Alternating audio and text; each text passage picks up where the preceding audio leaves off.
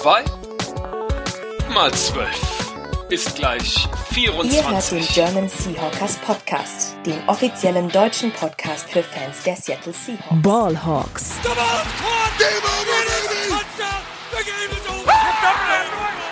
Is it picked up?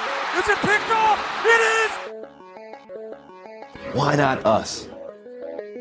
12. They're bringing the trophy home. Eure Gastgeber heute: Jörn Degreif, Mario Kluko und Maximilian Länge. Herzlich willkommen zum offiziellen Podcast der German Seahawkers. Heute mit Max und Henry. Einen wunderschönen guten Tag und herzlich willkommen zu einer weiteren Folge Ballhawks, dem offiziellen Podcast der German Seahawkers. Und wie ihr vielleicht im Intro schon bemerkt habt, ist das hier eine ganz besondere Folge. Wir haben nämlich Jubiläum. Wir sind bei Folge 200 angekommen. Und dazu gehört natürlich auch die ursprüngliche Variante des Podcasts, nämlich 2x12 gleich 24. Daher kamen nämlich jetzt auch Teile des Intros. Die hat Henry hier ganz findig zusammengeschnitten. Und ähm, Henry ist heute auch hier bei mir. Darum erstmal herzlich willkommen an dich, Henry. Ja, schönen guten Abend. Und es wäre ja keine Jubiläumsfolge, wenn wir das ja einfach so ganz äh, normal, langweilig zu zweit machen würden. Und darum haben wir uns gedacht, komm, ähm, für diesen Anlass müssen wir uns auf jeden Fall die alte Garde noch mal ranholen, ähm, die die OGs der der des German Seahawks Podcaster Geschäfts. Und ähm, ja darum haben wir heute quasi. Die Gründerväter richtig. Haben wir heute drei weitere ähm, Gäste hier im Podcast. Also volles Haus hier. Zu zu zu fünf nehmen wir jetzt auf und darum darf ich ganz herzlich äh, begrüßen den Max Länge. Hi, freut mich da zu sein. Nach langer Zeit mal wieder. Aber alt bin ich trotzdem noch nicht. habe ich, hab ich alt gesagt? Na, ich habe mich so gefühlt. Nein, du bist halt einfach äh, Gründungsmitglied. So, das ist das ist was ist auf jeden Fall was Besonderes. Äh, und dabei natürlich auch die beiden. So jetzt sage ich alt, aber das ist halt so, ne, so ein so ein äh, Sprichwort. Die beiden alten Hasen, die auch schon ähm, ja den den Podcast in den Anfängen geprägt haben. Und zwar Mario und Jörn, herzlich willkommen auch an euch beiden. Hallo und einen schönen guten Abend. Und ich bin auch alt. Bei mir hast du dann recht. ja, schönen guten Abend. Also ich bin vielleicht noch nicht ganz so alt, ich fühle mich aber auch alt. Von daher, ähm, ja, freue ich mich bei euch zu sein. Ja, sehr, sehr cool, dass es geklappt hat. Wir haben, äh, wie gesagt, richtig volles Haus hier und freuen uns auf jeden Fall auch, dass es ähm, ja endlich mal wieder eine Möglichkeit gibt, hier in größerer Runde über die Seahawks zu sprechen, beziehungsweise über die, über die Situation der Seahawks. Wir werden heute ein bisschen ähm, ja, durch die Themen durchführen und ähm, ich würde mal sagen, bevor wir jetzt direkt äh, ja, über die Seahawks, über die Situation der Seahawks sprechen, beziehungsweise auch über das Spiel der Texans, das werden wir auch nochmal anreißen, wollen wir mal so ein bisschen in die Anfänge zurückgehen. Wie gesagt, 200. der Folge. Der Podcast hat damals ähm, am August 2015 angefangen. Also ist auf jeden Fall schon damals einer der der ersten Football-Podcasts auf jeden Fall, äh, den ich damals auch regelmäßig gehört habe. Und ja, ich würde mal sagen, unsere drei äh, Gründungsmitglieder, die heute dabei sind, ähm, Max, fang, fang du gerne mal an. Ich muss ein bisschen aufpassen, dass wir hier immer die, die Namen auch aufrufen, sonst gibt es ein zu großes Durcheinander. Aber Max, fang gerne mal an, so ein bisschen ähm, die, die Zuhörer äh, da durchzuführen, wie das damals angefangen hat, wieso die ersten Aufnahmen waren. Ähm, ja, erzähl mal ein bisschen. Boah, ich glaube, da bin ich sogar der falsche Ansprechpartner, weil der, der die Podcast-Idee hatte, war, glaube ich, Jörn, oder? Dann gern auch Jörn, ja. Also ich, oh. ich erinnere mich nicht mehr so richtig dran, aber ich glaube, Jörn war der, der mich dazu auch gebracht hat, dann mit zu podcasten und dann später Mario. Hm. Ich habe es genau umgekehrt in Erinnerung. Das ist halt auch schon so, ist halt schon so ewig fair, äh, her. Aber ich, meine Erinnerung, meine Geschichtsversion ist, ähm, ich habe zu der Zeit halt schon einen Podcast aufgenommen, der nichts mit Football zu tun hatte. Und ich glaube, dadurch bin ich irgendwie mit Max auf das Thema gekommen. Und das war dann schon so eine Gemeinschaftsidee, äh, dass wir das halt einfach mal probieren wollten. Ich denke mal, wir haben uns da so gegenseitig ja, reingesteigert, motiviert und das dann einfach mal gemacht. Ähm, haben gedacht, hört wahrscheinlich eh niemand zu, war wahrscheinlich am Anfang auch so. Aber ähm, dann haben wir doch gemerkt, huch, da äh, bekommen wir ja Reaktionen. Das funktioniert. Ähm, ja, also so habe ich es zumindest in Erinnerung. Das war doch der die Brüllaffen-Coach heißt da oder hieß oder ich weiß nicht. Gibt's ja, heißt immer noch, ja, ja. Gibt's immer noch, ja. Das war dein Podcast, genau. Und an, an die, die Sache, die ich, an die ich mich erinnere so ein bisschen, ist, dass du auf jeden Fall ein sehr souveräner Podcaster warst. Und das hat man auch in den ersten Folgen sicher gehört. Und ich ein relativ nervöser, der auch öfter, oh Jörn, können wir es nochmal einsprechen? Können wir das nochmal machen? ah, kannst du da schneiden? Ich glaube, Jörn hatte extrem viel Schneidearbeit oder Schnittarbeit am Anfang, weil ich einfach so irgendwie so versucht habe, das Ganze so ein bisschen perfekt zu machen, obwohl ich einfach kein guter Podcast-Sprecher war. Oder vielleicht auch noch nicht bin. Ja. Deine Stimme hat sich auch sehr verändert. Ich habe äh, vorhin tatsächlich mal die, ich glaube, eine der ersten Folgen noch mal nachgehört und habe dich irgendwie kaum erkannt, stimmtechnisch. Also da hat sich bei dir irgendwie entweder sehr viel in der Stimme getan oder dein Mikro war damals so schlecht, dass es noch mal komplett anders klang. Aber ähm, da steckt auf jeden Fall einiges an, an Entwicklung drin, ja. Aber Vielleicht auch gesagt, dialektmäßig, oder? Also das Schwä Schwäbische ist nicht mehr ganz so extrem. Schwäbische kommt jetzt durch, ja. kommt, kommt jetzt durch oder kam durch am Anfang? Also ich finde, es kommt immer noch durch, muss ich ganz ehrlich noch, sagen. Ja. ja. Also nicht mehr so stark, hoffe ich. Ja, da hat sich gezügelt dann. Mittlerweile noch Schweizerdeutsch mit drin, ja. genau. Nee, es war, äh, stimmt schon, es war etwas Schneiderarbeit. Äh, es war aber auch ganz lustig dadurch bei den Aufnahmen. Es war halt, ähm, wir, also hätten wir richtig schöne Outtakes, so hätten wir sehr lange Outtakes aufnehmen können. Das, ah, du hast auch zweimal Outtakes. Ich, ich habe es ein paar Mal gemacht, da habe ich mir die dann so zusammengeschnitten, gesammelt, die immer eine Weile und ich weiß nicht mehr, zu irgendwelchen bestimmten Anlässen habe ich sie dann auch mal ähm, so als Bonus, glaube ich, veröffentlicht oder hinten dran gehängt. Die es müssen wir nochmal ausgraben. Ja. Es sind auf jeden Fall ein paar schöne Sachen zusammengekommen, aber ähm, das ist, glaube ich, auch normal. Also ich meine, äh, wenn man nicht gerade Erfahrung hat im Radio oder sonst irgendwie und sich dann einfach mal dahin hockt und überhaupt das erste Mal so richtig so seine Stimme dann hört und denkt, ja, das äh, klingt alles komisch und dann verheddert man sich. Ähm, ich weiß auch, wir hatten ganz am Anfang so fast ein Skript aufgeschrieben. Also äh, gegen Ende, ich weiß nicht, wie das bei euch jetzt ist, da waren es dann halt so Stichworte, ne? so die, die Blöcke, über was wir reden wollen, so bestimmte Stichworte. Aber ganz am Anfang hatten wir so ein richtiges Skript quasi aufgeschrieben, wo wir uns versucht haben durchzuhangeln und das funktioniert halt nicht. Erstmal klingt man da sehr robotermäßig und dann verheddert man sich halt doch. Ähm, aber es hat sich, glaube ich, alles so mit der Zeit auch gegeben und gebessert. Wobei ich glaube, du hast das auch schon relativ souverän und frei gemacht und ich war eher der, der so ein bisschen Angst hatte und deswegen sich sehr viel am Text festgeklammert hat. Ich wollte dich jetzt nicht unter den Bus werfen. Aber so ist es tatsächlich. Also da muss ich dich in Schutz nehmen. Ja. Und weil Max dann äh, immer äh, so unsicher äh, aufgetreten ist, musste dann Mario noch mit rein in den Podcast, oder?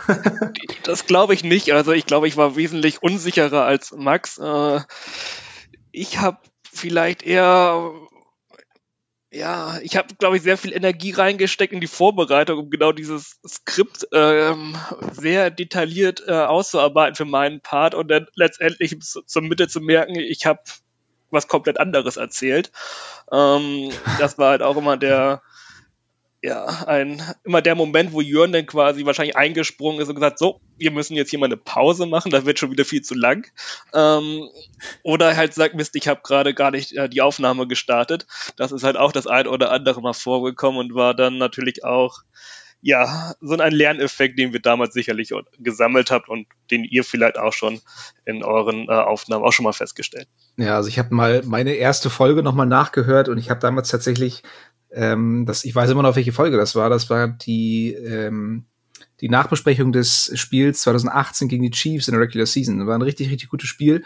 Und ich hatte mir damals, ähm, das war ein Nachtspiel und ich hatte mir während des Nachtspiels dann Notizen gemacht, damit ich ähm, für mein Podcast-Debüt ähm, ja quasi das, das Spiel nacherzählen kann und bin viel zu detailliert auf gefühlt jeden einzelnen Spielzug eingegangen. Und ich glaube, mit Sid habe ich damals aufgenommen und die musste mich immer wieder unterbrechen und, und uns da irgendwie voranpeitschen, ähm, weil das sonst, keine Ahnung, zwei Stunden gedauert hätte, bis ich da äh, bei jedem Spiel wieder die, die genaue Formation einmal durchgegeben hatte. Also man hat sich auch definitiv im, im Laufe der Zeit weiterentwickelt. Ähm, aber man muss ja sagen, ihr, ihr wart da tatsächlich sehr früh dran. Also 2015, ähm, ich weiß nicht, äh, Jörn, wie, wie sah da die Podcast-Landschaft ansonsten so aus? Relativ leer, glaube ich, noch, oder? Ja, es gab, glaube ich, so eins, zwei vereinsübergreifende ähm, deutschsprachige Podcasts, aber ansonsten war das, waren wir schon, wie eigentlich auch in dem Fanclub oder zumindest in der Ausführung, wie wir den Fanclub umgesetzt haben, schon etwas Vorreiter gewesen damals. Ja, hatte ich so, hatte ich so auch so ein bisschen im, im Kopf. Also die, wir hatten es vorhin im Vorgespräch schon ein bisschen drüber, drüber geredet, die, die Footballerei gibt schon relativ lange. Ähm, aber ansonsten ja, wenn man damals irgendwie auf, auf deutschsprachig ähm, Football-Podcasts hören wollte, dann war man, äh, führte kein Weg an 2x12 gleich 24 vorbei. Und da sind wir auch gleich beim, beim Namen, ähm, der jetzt nicht ganz so griffig ist. Ähm, ich weiß nicht, Max, ähm, was war da denn mal erklären, äh, was war denn da los? Was, äh, was war wie, da wie ist es los, dazu ja? gekommen? Ja. Ja, also die Grundidee war ja, dass wir zwei Sprecher sind im Podcast, also zwei Zwölfs, zwei Twelves, also zwei Zwölfer, die dann zusammen 24 Minuten über die Seahawks reden in dem Podcast. Ähm, geiles Konzept eigentlich. Ich glaube, wir haben es nie geschafft, Ja. nur 24 Minuten zu reden. Also wir sind jedes Mal drüber gegangen. Und irgendwann habe ich mal auch bei, bei unseren iTunes-Bewertungen gelesen, dass der Name nicht so gut ankam, ja. Ich dachte am Anfang nämlich immer, das hätte was mit Marshall Lynch zu tun, wegen der Nummer 24, aber Ja, das war dann vielleicht auch so eine Idee noch. Das ja, war ein genau. positiver Nebeneffekt dann. ja. Richtig, ja. Ähm, aber vom Konzept her ging es einfach nie auf, das stimmt schon, ja. Und wie war das eigentlich? Ihr habt den Podcast äh, nach, dem, nach der Super Bowl-Niederlage quasi gestartet äh, und dachtet euch, jetzt äh, machen wir einen Podcast und äh, Jetzt gibt's geht alles wieder Gesprächsbedarf. bergauf. Aber ähm, was mich noch mal interessieren würde, weil ich habe heute extra noch mal nachgeschaut, wann war Folge 1? Das war am 9.9.2015. Ähm, also ja, die Saison 2015 war ja die, wo wir dann gegen die Vikings, glaube ich, in der Wildcard-Runde irgendwie ausgeschieden sind. Aber ich habe dann noch mal geguckt und gedacht, da gab es den Fanclub offiziell ja noch gar nicht, oder? Es, es, doch, es offiziell als EV als, gab es nicht als noch nicht. eingetragenen. Genau, Ja. das ist korrekt. Aber es gab die Gruppierung als solche seit, Ja. ähm, seit nach dem Super Bowl-Sieg. Also wir haben da schon tatsächlich den Erfolg, die Erfolgswelle auch genutzt, um, um die Leute zusammenzutrommeln. Ja. Und Henry, wir haben nie gegen die Vikings in der Wildcard verloren. Also da bringst du irgendwas durch. Äh, shit, ja. ähm, aber ich weiß gar nicht, Wide left, 2015. Äh, ja, genau, Blair Walsh. War das 2015? Ist das schon so lange Das- her? Es ist, ja, Das man. war so. Und dann haben wir gegen die Panthers in der Divisional Round verloren. Ich glaube 31 zu 0 zur Halbzeit und dann fast noch Ja, ja. geholt. Dann kam dieser wahnsinnige Wilson-Wurf um die eigene Schulter in die Endzone auf Jimmy Curse.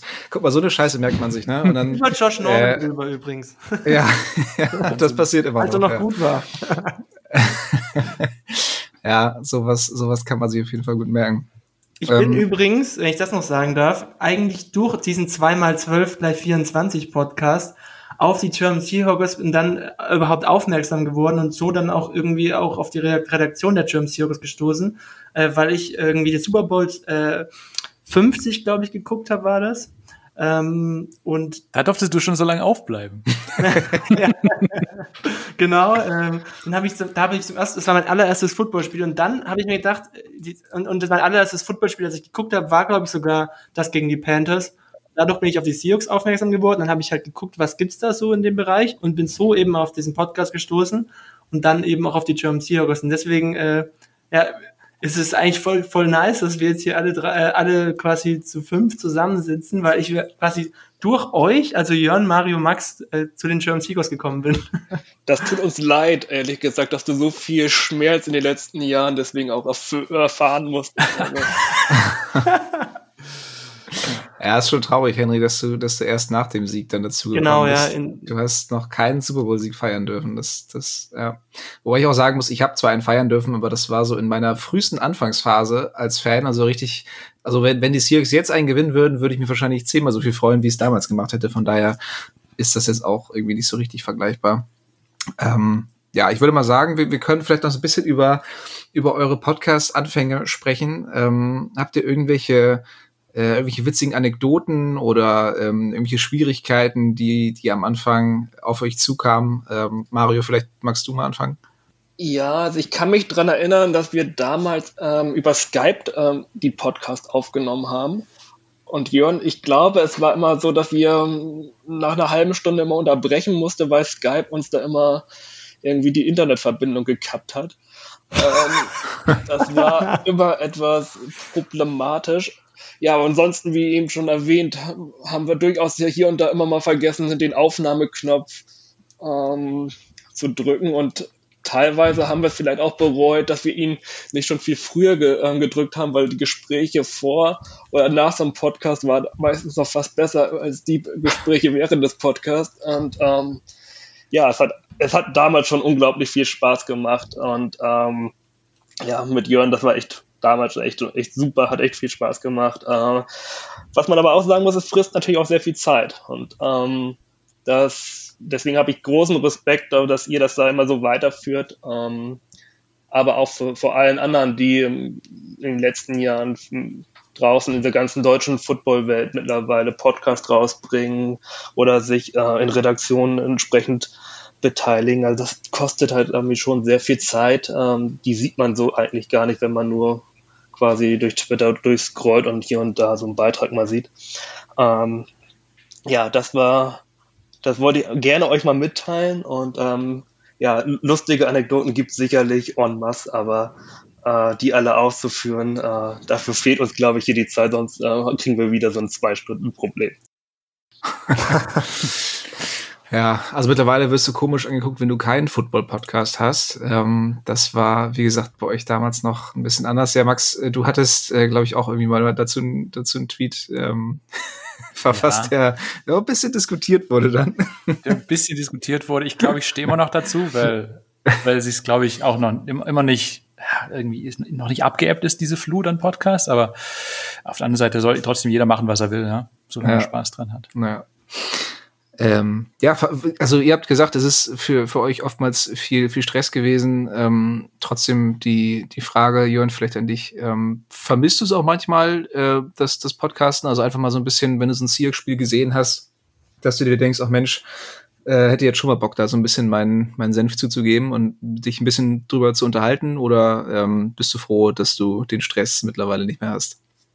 Na klar, das war ja eigentlich das Beste dran. Also, dass du dich überhaupt dieser Fanclub, weswegen wir wahrscheinlich auch in dem Fanclub sind und, und äh, dann auch den Podcast aufgenommen haben, du kannst dich halt mit anderen austauschen. Das ist halt eine sehr verteilte Szene gewesen. Du hast jetzt nicht unbedingt jemanden in deinem Freundeskreis gehabt, der hat dann lieber über Fußball gesprochen, du wolltest über das Footballspiel vom Wochenende reden. Da war der Podcast natürlich super. Außerdem mag ich mehr Erfahrung am Anfang gehabt haben, aber die anderen beiden, äh, Max und Mario, hatten wesentlich mehr Ahnung. Das heißt, sie haben mir dann auch diverse Dinge erklärt oder Statistiken oder viel besser ausdrücken können. Von daher war das für mich eine Win-Win-Situation. Ähm, ja. Ja, das kenne ich. Also ich hab, hatte auch jetzt von unserer aktuellen Zusammensetzung, ähm, Sam meist Henry, Tobi und ich, wir, glaube ich, so die meiste äh, Sendezeit und ähm, da habe ich auch die meiste Erfahrung, aber wenn die beiden dann anfangen, mir mit ihren Advanced Stats und, und EPA per Play da, ähm, wenn die mir das da um die Ohren hauen, dann schalte ich auch irgendwann ab. Also da bin ich dann auch raus. Äh, nein, ich, ich verstehe es schon grob, aber äh, Henry hat dazu einen sehr, sehr äh, anschaulichen Text auf der, auf der Website verfasst. Also ähm, an alle Zuhörer, die das jetzt noch nicht ähm, verstehen oder die sich häufiger mal denken, so was reden die da eigentlich, äh, gerne mal vorbeischauen. Und ja, jetzt natürlich, bevor wir uns ein bisschen den Seahawks ähm, widmen, die allerwichtigste Frage, ähm, hört ihr uns eigentlich noch? jetzt seid ehrlich. um, ähm. äh, ich höre nur nach Siegen. Also, also diese Saison eher selten. Ich ja. nehme auch generell nur nach Siegen auf. Also. Das, das ist auch, ähm, also gerade, ne, ich schaue mir auch nicht schon mal eine Aufzeichnung an, wenn wir verloren haben. Das reicht ja, wenn ich mir das einmal angetan habe. Aber ähm, nee, ähm, deswegen ist diese Saison, sage ich mal, durchwachsen, was ich äh, von euch gehört habe. Also es sind nicht so viele Folgen. Es hätten mehr sein können. Ja, ja die Downloadzahlen brechen ein, wir merken es auch. Ja. ja. ich muss sagen, also ich höre leider derzeit also relativ wenig Podcast, äh, generell durch die ganze Band weg, weil einfach ähm, der Arbeitsweg fehlt. Ne? Und also es, durch Homeoffice und so weiter bleibt da irgendwie so ein bisschen die, meine Möglichkeiten aus, wirklich sich mehr, sehr viele Podcasts zu hören. Ähm, ich habe hier und da immer noch mal bei euch reingehört, ähm, aber was ich auch von mir behaupten kann, ich habe nie einen Podcast mit mir selber gehört. Ich habe gesagt, das will ich mir gar nicht anhören, was ich mir Schwachsinn erzählt habe. Ja. Ja, das habe ich mir tatsächlich irgendwann angewöhnt, dass man sich selber so ein bisschen auch äh, überprüfen kann oder irgendwelche Eigenarten in der eigenen Sprache bemerkt, die man dann irgendwie versucht abzustellen. Also ich sage zum Beispiel viel zu häufig M, äh, kriege ich aber auch einfach nicht raus. Also ich habe es damals schon viel gemacht und äh, siehst du hier schon wieder. es, es, wird, glaube ich, ein Ticken weniger im Vergleich zum Anfang, aber so ganz raus äh, bekomme ich es irgendwie nicht. Ne? Ja, und bei mir ist es eigentlich so, dass ich tatsächlich gar nicht so gerne Podcasts höre, in denen dann irgendwie Spiele zusammengefasst werden oder in denen auch Spiele vorausgeblickt werden. Ich bin eher so der Storytelling-Podcast-Hörer. Das ist das eine. Also ich höre mir eher so geschichtliche True Crime ist auch nicht so mein Ding, aber eher so ja Erzählformate an so ein bisschen. Und und das andere Problem ist einfach, dass ich vielleicht als gefühlt als einer der wenigen Menschen es nicht schaffe zu arbeiten und nebenher einen Podcast zu hören. Also dieses Multitasking kriege ich 0,0 auf die Reihe, weil ich dann merke, dass ich meine Arbeit nicht mehr produktiv machen kann und vom Podcast auch nichts mehr mitbekommen habe am Ende. Das heißt, es ist niemandem geholfen so richtig. Ja. Ähm, und mit der wenigen Zeit, die ich dann habe, höre ich dann lieber eher so, so Storytelling-Podcasts, was natürlich überhaupt nicht gegen die Ballhawks, Ballhawks ja, sprechen ja, soll oder die Qualität mhm. dieses Podcasts, weil der ist natürlich immer noch herausragend und Spitzenreiter in der Fanclub-Landschaft. Ja, weißt du ja gar nicht. Vielleicht sind wir wirklich richtig schlecht geworden. nee, ich, ich weiß ja, also wir sind ja alle nicht mehr dabei, ne? Und ich, und auch vielleicht auch nochmal auf die Frage, ob wir es vermissen. Und bei mir ist es zum Beispiel so, dass ich es nicht vermisse, weil ich weiß, dass es einfach bei euch in sehr guten Händen ist. Also das möchte ich an der Stelle auch nochmal loswerden, wenn wir hier bei Lobhudelei sind. Ich habe, nachdem wir unseren Übergang hatten und ich da ausgestiegen bin, auch so einen Moment Abstand gebraucht ähm, und habe dann auch nichts gehört und dann habe ich halt angefangen wieder reinzuhören und wenn ich eure Folgen jetzt höre, denke ich mir, ja, es ist gar nicht so schlecht, dass wir gewechselt haben. Die machen es schon sehr gut. Also es ist, ähm, ich finde es schön und unterhaltsam. Also wenn, wie gesagt, nur nach Siegen, nach Niederlagen, vielleicht seid ihr da furchtbar, weiß ich nicht. Aber ähm, nee, äh, das äh, wirkt schon gut. Wirkt äh, besser, als ich es bei uns in Erinnerung hatte. Ist vielleicht auch so ein bisschen Ref Reflex des Selbstschutzes, dass man dann nach Niederlagen nicht hören will, wenn man eh schon verletzt ist. Ja, ja, das äh, äh, ist der Finger so. nicht in die Wunde gelegt wird noch, weil man weiß ja eh, dass es vieles Scheiße war und ja. Na. Was ich aber noch un unterbringen muss, jetzt wo wir beim Lob sind, einfach, ich habe noch nicht gesagt, dass Jörn die Stimme der German Seahawkers ist oder war oder was auch immer. Das sage ich immer so gerne, das sage ich bei Fanclub-Versammlungen sehr gerne, weil so kennt jeder Jörn, ne? Ja, früher zumindest. Äh, ist ja, ja jetzt, äh, wie wir vorhin schon festgestellt haben, auch schon eine ganze Weile her. Ist schon eine Weile her, ja. nee, also vielen, vielen Dank fürs Lob auf jeden Fall. Ähm, wir geben natürlich immer unser Bestes und nach den Niederlagen sind wir natürlich in unserem Element äh, und besonders kritisch. Also es macht fast noch mehr Spaß, äh, auf alles hinzuweisen, was denn nicht so gut lief. Und selbst wenn wir gewinnen, finden wir auch immer wieder einen Kritikpunkt. Von daher, ähm, ja, wir sehen uns natürlich als, äh, als Fans dieser Franchise auch als oberste Kritiker und ähm, haben ja nichts davon, immer nur zu sagen, was gut läuft, sondern müssen natürlich auch auf die, auf die negativen Punkte hinweisen. Ja. Ähm, ja, Henry, hast du noch irgendwas ähm, bezüglich der, der, du bist ja hier Thema Nostalgie, ähm, irgendwas, was du was du noch ansprechen wolltest, oder wollen wir uns mal so ein bisschen um die Seahawks kümmern? Äh, vielleicht an der Stelle, was, was, was gerne untergeht, äh, noch ein Lob an unsere Jenny vielleicht. Ähm, da kann, da kann mhm. Max Länge ja vielleicht auch noch mal ein bisschen was dazu erläutern, wie die unseren Podcast über die, ja, gerade auch bei dem, bei dem, bei dem Übergang quasi zu Ballhawks, bei diesem Rebranding in Anführungsstrichen, wie die uns da, wie die uns da geholfen hat. Ja, ja. Das war ja auch so eine Frage, die in deinem Ablauf vom Podcast noch drin stand mit den genau. Intros. was war da los, ja? was, was war da denn los? Ja, vielleicht hole ich mal noch ein kleines Stückchen aus da. Das Intro hat, glaube ich, zuerst ein, ein guter Freund aus meinem Studium eingesprochen, Lukas Esser, der mit mir Sportpublizistik in Tübingen studiert hat, der inzwischen TV-Kommentator, auch Fußball ist bei dem Schweizer Fernsehsender. Ähm, also, da seht ihr, Ballhawks war sein Karriere-Trittbrett. Ja, alles Liebe, alles Gute. Alles richtig gemacht, kommentiert jetzt italienische Liga, Champions League und so weiter. Ach, krass. Ja, und der hat das für mich damals zu Hause an seinem Mikrofon am, am Schreibtisch eingesprochen. Das war das erste Intro. Das zweite, bin ich nicht sicher, ob das Timo Czawonka, unser Ja, das dachte ich mir, Max. Ich habe das nämlich gehört gehabt und dachte mir, das muss doch der Timo gewesen sein. ja, ja. Das einmal war es auf jeden Fall Timo und zwischendrin, ich weiß nicht, ob davor oder danach hatten wir noch eine Kommilitonin von mir an der Journalistenschule, die Lotte Glatt, die inzwischen beim ZDF oder bei, bei wie heißt Logo arbeitet, also auch mhm. die Karriere äh, Treppe nach oben geschossen. Ähm, und inzwischen ist es eben die Jenny, die selbst Radiomoderatorin ist, die eine unglaublich gute Stimme hat. Ich kann leider nicht sagen, welcher Radiosender es ist, weiß ich leider nicht. Die uns immer wieder hilft mit Einspielern, mit Trennern. Und ich glaube, allein ihr, ihre Stimme, ihr Sound hat auch ihr Sounddesign, das sie dann bearbeitet hat, hat den Podcast nochmal auf ein ganz neues Level gehoben. Ja, also wie gesagt, die Stimme hinter diesem ganzen Intros, den Übergängen, äh, dem Outro und so weiter und so fort, das ist alles Jenny. Und dass ihr, falls ihr das noch nicht äh, quasi wusstet. Ja, Hörer. Es ist nicht Henry, der die Stimme verstellt. Also an der Stelle tut mir sehr leid für alle, die das dachten, aber nein. Aber eins ja. noch äh, vielleicht, dieses, wer ist denn auf die Idee gekommen mit diesem Western-Lied? Es gab mal ein paar Folgen, wo, wo, wo ein Intro mit so einem Western-Lied gab. Irgendwie. Das waren die ersten neuen Borlogs-Folgen, oder?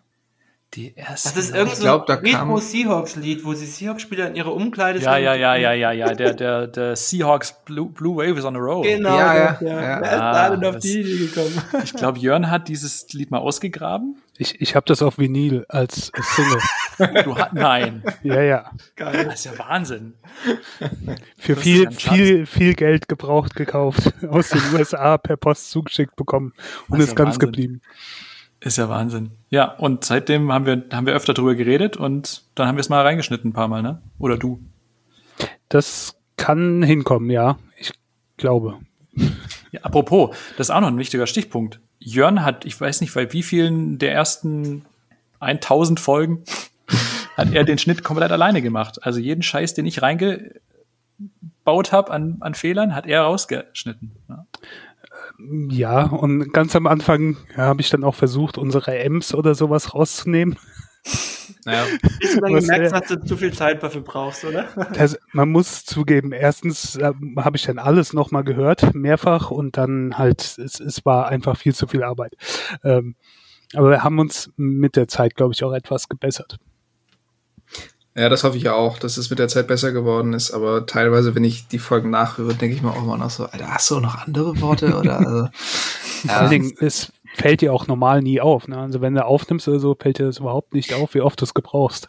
Ja, also ab und zu merke ich es dann und dann äh, ja, ärgere ich mich immer innerlich dann auch, aber ja, es ist halt wirklich krass, wie, wie oft es dann doch ist und man das gar nicht mitbekommt. Also vor allem dann so schnell auch darauf zu achten, während man spricht, schon die nächsten Sätze im Kopf zu planen und zu sagen, okay, gleich sagst du ne, keine Füllwörter. Es klappt einfach auf Dauer nicht. Und das rauszuschneiden, ja, du hast gesagt, das ist einfach unglaublich viel Arbeit. Wir haben es, glaube ich, auch als, äh, als Simon mir damals das Schneiden so ein bisschen gezeigt hat, habe ich es, glaube ich, auch ein oder zweimal versucht, aber das dauert einfach viel zu lange darum. Ja. Haben wir es mittlerweile auch ähm, aufgegeben und lass uns einfach drin. Ja. Das muss man ja vielleicht auch dazu sagen. Das ist ja auch zumindest während der Saison das Anstrengende bei dem Podcast.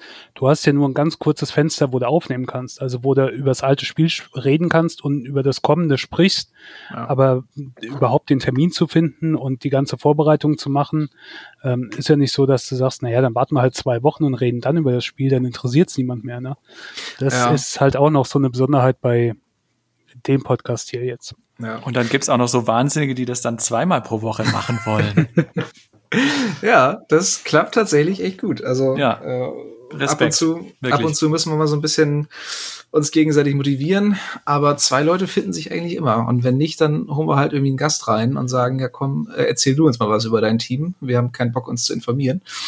Äh, klappt tatsächlich auch ganz gut. Ja, ja das, ist, das ist übrigens auch was, was wir noch mal kurz als Shoutout äh, machen können. Äh, wer noch dabei ist, gerade aktuell, der Tobi Weil, der Simon Kell und der Jonas Meister, äh, neben, neben Max und mir jetzt. Und äh, jetzt auch ganz neu dabei, ab und an sneakt sich auch unser Präsident rein, der Lukas Spieß, der jetzt, glaube ich, schon mal bei zwei oder drei Episoden dabei war. Ja, ich glaube, drei hat er mittlerweile schon. Ja, der hat auch mal ein bisschen, bisschen Podcast-Luft schnuppern wollen. Genau. Und ich glaube, er hat ganz gut gemacht. Also ich ähm, ja. habe jetzt keine negative Rückmeldung bekommen, auf jeden Fall. Sehr schön. Also wollen wir, ähm, wollen wir reinstarten in die in, in Seahawks-Segment. Gerne. Un, ungern, wir haben, wir haben doch gewonnen, ist doch, ist doch, das stimmt. Ist doch mal was Positives zu vermelden. Dann würde ich sagen, äh, kommen wir zum Bereich Seahawks. Wir verzichten jetzt mal auf den ganzen Trainer hier. Ähm, zumal das Segment halt eh größer wird als jetzt nur Recap, darum macht es auch nicht so viel Sinn, hier die, die Review-Vorschau reinzuklatschen. Darum wird es heute einfach mal richtig schön hier ähm, durchgemacht und Henry beim Schneiden darfst du dir dann ganz äh, äh, manuell die ähm, die Zeitpunkte raussuchen. Oder du schreibst sie dir jetzt auf, das kannst du natürlich auch machen. Ich merke mir also 28, 28 Minuten mal. Ja, 29.01 geht's ja. jetzt los. Ähm, ja, Recap Seahawks gegen Texans. Also die Seahawks haben gewonnen, mussten sie auch, sonst hätten wir die Preview-Folge löschen müssen. Ähm, wir haben ja vor, vor Selbstbewusstsein nur so gestrotzt. Ähm, ja, ich muss versuchen, das hier ein bisschen ausgeglichen äh, zu, zu lassen. Darum äh, würde ich mal sagen, Mario, du darfst gerne, gerne mal anfangen mit deinen Eindrücken. Ähm, du hast es sicherlich gesehen, das Spiel Seahawks gegen Texans. Äh, wie hat's dir gefallen? Würdest du sagen, das war jetzt gegen einen sehr schwachen Gegner nichts Besonderes oder hast du da so eine gewisse Trendwende erkennen können? Naja, also eine Trendwende würde ich es jetzt nicht bezeichnen. Ähm, es war der erhoffte am Ende klare Sieg, wenn man auf den Score guckt. Äh, währenddessen war das Spiel sicherlich ja etwas etwas zu lange offen. Hm. Aber ja, im Grunde genommen war es ein, das Spiel, die Leistung, auf die man jetzt, jetzt aufbauen kann, wenn man sich dann natürlich noch die Frage stellt, worauf oder was ist das Ziel der letzten Spiele. Aber für, für Wilson war es, glaube ich, jetzt die richtige, das richtige Spiel, jetzt auch nochmal zu schauen, okay, ähm, er kommt bisschen besser in Tritt. Ähm, die Offensive Line hat ihm, sag ich mal, ausreichend Zeit mal gegeben und dann sieht man auch so, so sehr schnell, was auf einmal ähm, dann doch irgendwo möglich ist. Ähm, wie gesagt, es war ein solider Tag, es war das, die erhoffte gute Leistung ähm, oder beziehungsweise das erhoffte gute Ergebnis. Ich würde es aber nicht über ähm, jetzt über hochjubeln, weil nächste Woche gegen die Rams ähm, ja, kann das sehr schnell anders aussehen. Wenn der Druck ähm, dann doch ein bisschen stärker auf Wilson wieder wird, dann kriegen wir da auch wieder vielleicht äh, den anderen Wilson zu sehen, der ja die offenen Receiver dann wieder übersieht, der hier und da noch häufiger ein bisschen off wieder ist.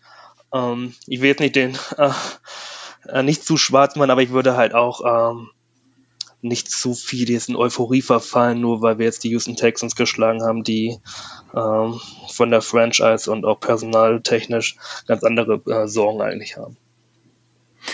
Ja, wollen wir nicht den, den Aaron Donald an die Wand malen, ähm, der im kommenden Spiel auf Russell Wilson zukommt. Ähm, Max, wie, wie schaut's bei dir aus? Ähm, die, die Leistung der Seahawks es hat ja schon ein bisschen mehr Spaß gemacht, das Spiel jetzt zu sehen im Vergleich zu den, zu den vorherigen Wochen. Aber würdest du dich anschließen, dass das jetzt kein, äh, dass die, die Texans jetzt kein besonders ähm, guter Gradmesser sind? Definitiv würde ich mich auf jeden Fall anschließen. Was mich, es hat mir schon Spaß gemacht, das Spiel so ab Mitte des dritten Viertels dann, glaube ich, auch sehr. Was mich sehr gefreut hat, war, dass Richard Penny so ein tolles Spiel gemacht hat. Ähm, einfach nur fürs Gefühl, für, für seinen Kopf. Ich weiß nicht, ob das sich jetzt fortsetzen wird den Rest der Saison. Ähm, es geht ja um relativ viel für ihn. Ich weiß nicht, ob er nochmal irgendwie einen Vertrag spielen könnte bei den Seahawks zu leichteren, geringeren Konditionen. Keine Ahnung in die Richtung, aber ja, ich, ich glaube einfach, das hat ihm gut getan. Und das ist jetzt wieder diese Sache, wie hängen Laufspiel mit Passspiel zusammen, aber irgendwo muss doch so ein bisschen auch ein Zusammenhang sein, dass die Seahawks dann paar tiefe Pässe wieder angebracht haben jetzt durch Russell Wilson und, und im Laufspiel auch relativ viel lief.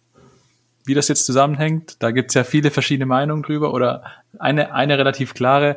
Ähm, aber ich glaube einfach, dass die, die Texans dann auch in der Defensive, in der Secondary extrem viel zugelassen haben, was dann wahrscheinlich die Lücken für Russell Wilson und Tyler Lockett ähm, gerissen hat und ja, dann waren vielleicht auch die Lücken im Laufspiel für Penny da. Und ich denke, das ist gegen die Rams dann wieder ganz anders, wenn das Laufspiel da komplett aus dem Spiel genommen ist.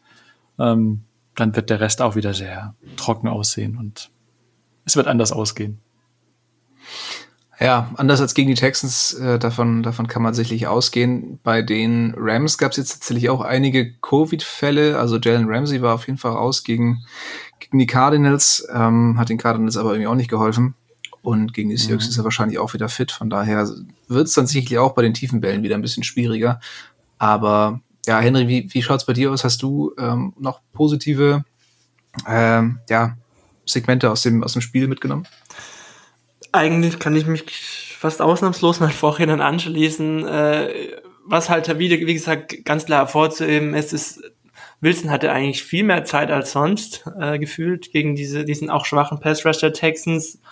Tyler Lockett ist auch irgendwie der Kleber, der diese Offense zusammenhält. Da waren einige Big Plays dabei, wo er halt wirklich unfassbar äh, akrobatische Catches hingelegt hat. Und die Connection Wilson Lockett ist einfach nach wie vor eine der tödlichsten, äh, wenn beide halt fit sind. Und äh, ja, also ich glaube halt, Wilson hat, wie gesagt, das ist auch mein Takeaway aus dem Spiel, das Footballspiel einfach nicht verlernt. Ja, der, man merkt einfach, dass er, glaube ich, vor drei Wochen oder zwei Wochen noch nicht so fit war wie jetzt und dass der Finger wieder einigermaßen in Ordnung ist. Ähm, nichtsdestotrotz ähm, hat Mario jetzt ja auch schon gesagt, es, äh, ist nicht überzubewerten, der Sieg. Äh, die, der Texans Roster ist halt Bodensatz der Liga, ganz klar. Äh, dann auch noch gegen den Rookie-Quarterback. Ähm, gegen die Rams, da graut's mir halt davor, schon davor, wenn ich jetzt sehe, was Aaron Donald mit der Offensive Line der Cardinals angestellt hat, äh, jetzt gestern Nacht, äh, was dann gegen die Seahawks passiert, weil da wird Wilson dann viel weniger Zeit bekommen.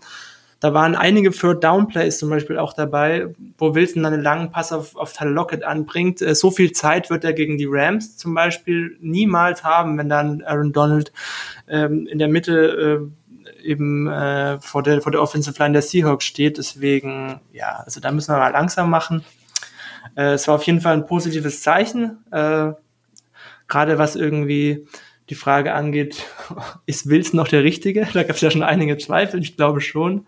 Ähm, und ich, da kommen wir vielleicht nachher auch noch drauf, ähm, ob man dann lieber, lieber an ihm festhalten sollte oder an anderen in der Organisation. Äh, aber grundsätzlich positiv äh, und äh, ja, ja, man, muss kann man, man, kann, man kann so weitermachen. Ähm, aber hoffentlich auch nicht, nicht zu viel gewinnen, damit wir auch noch, damit wir nicht die Postseason erreichen.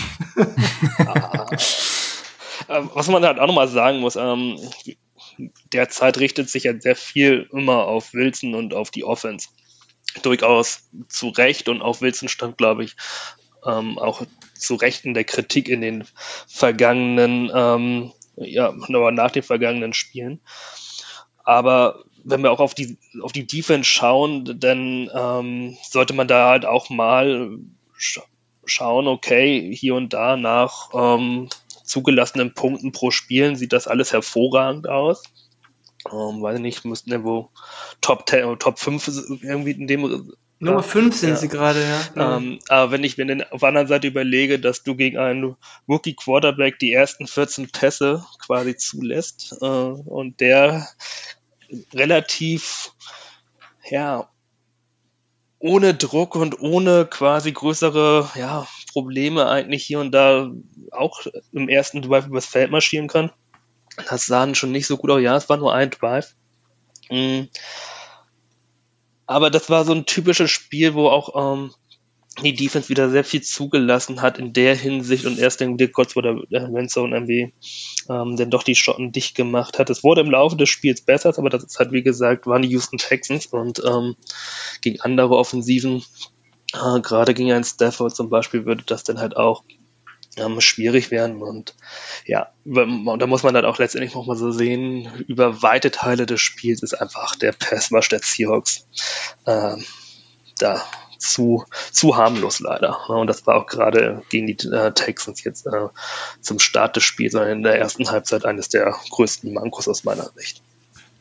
Das ist, das ist eigentlich gut, dass du das ansprichst, weil das, das, darauf bin ich heute auch gestoßen. Die Seahawks haben ja eine riesige Diskrepanz in der Defensive zwischen äh, erlaubten Punkten, ganz einfach, jetzt mal als totalen Stat, äh, und eben ähm, Advanced Stats, wie zum Beispiel nach DVOA, sind sie ja, glaube ich, äh, irgendwo bei zwei, Rang 22, 23 oder sowas um den Dreh herum. Und ich, ich kann da eigentlich nur zustimmen. Ich glaube auch nicht, dass die Seahawks Defense so stark ist, wie viele irgendwie gerade glauben, weil man hier sieht, dass sie zum Beispiel äh, Top 5 nach, nach zugelassenen Punkten sind. Äh, wie gesagt, dazu, sein, ein Teil dazu trägt einfach nicht nur die Seahawks äh, defensive äh, eben bei.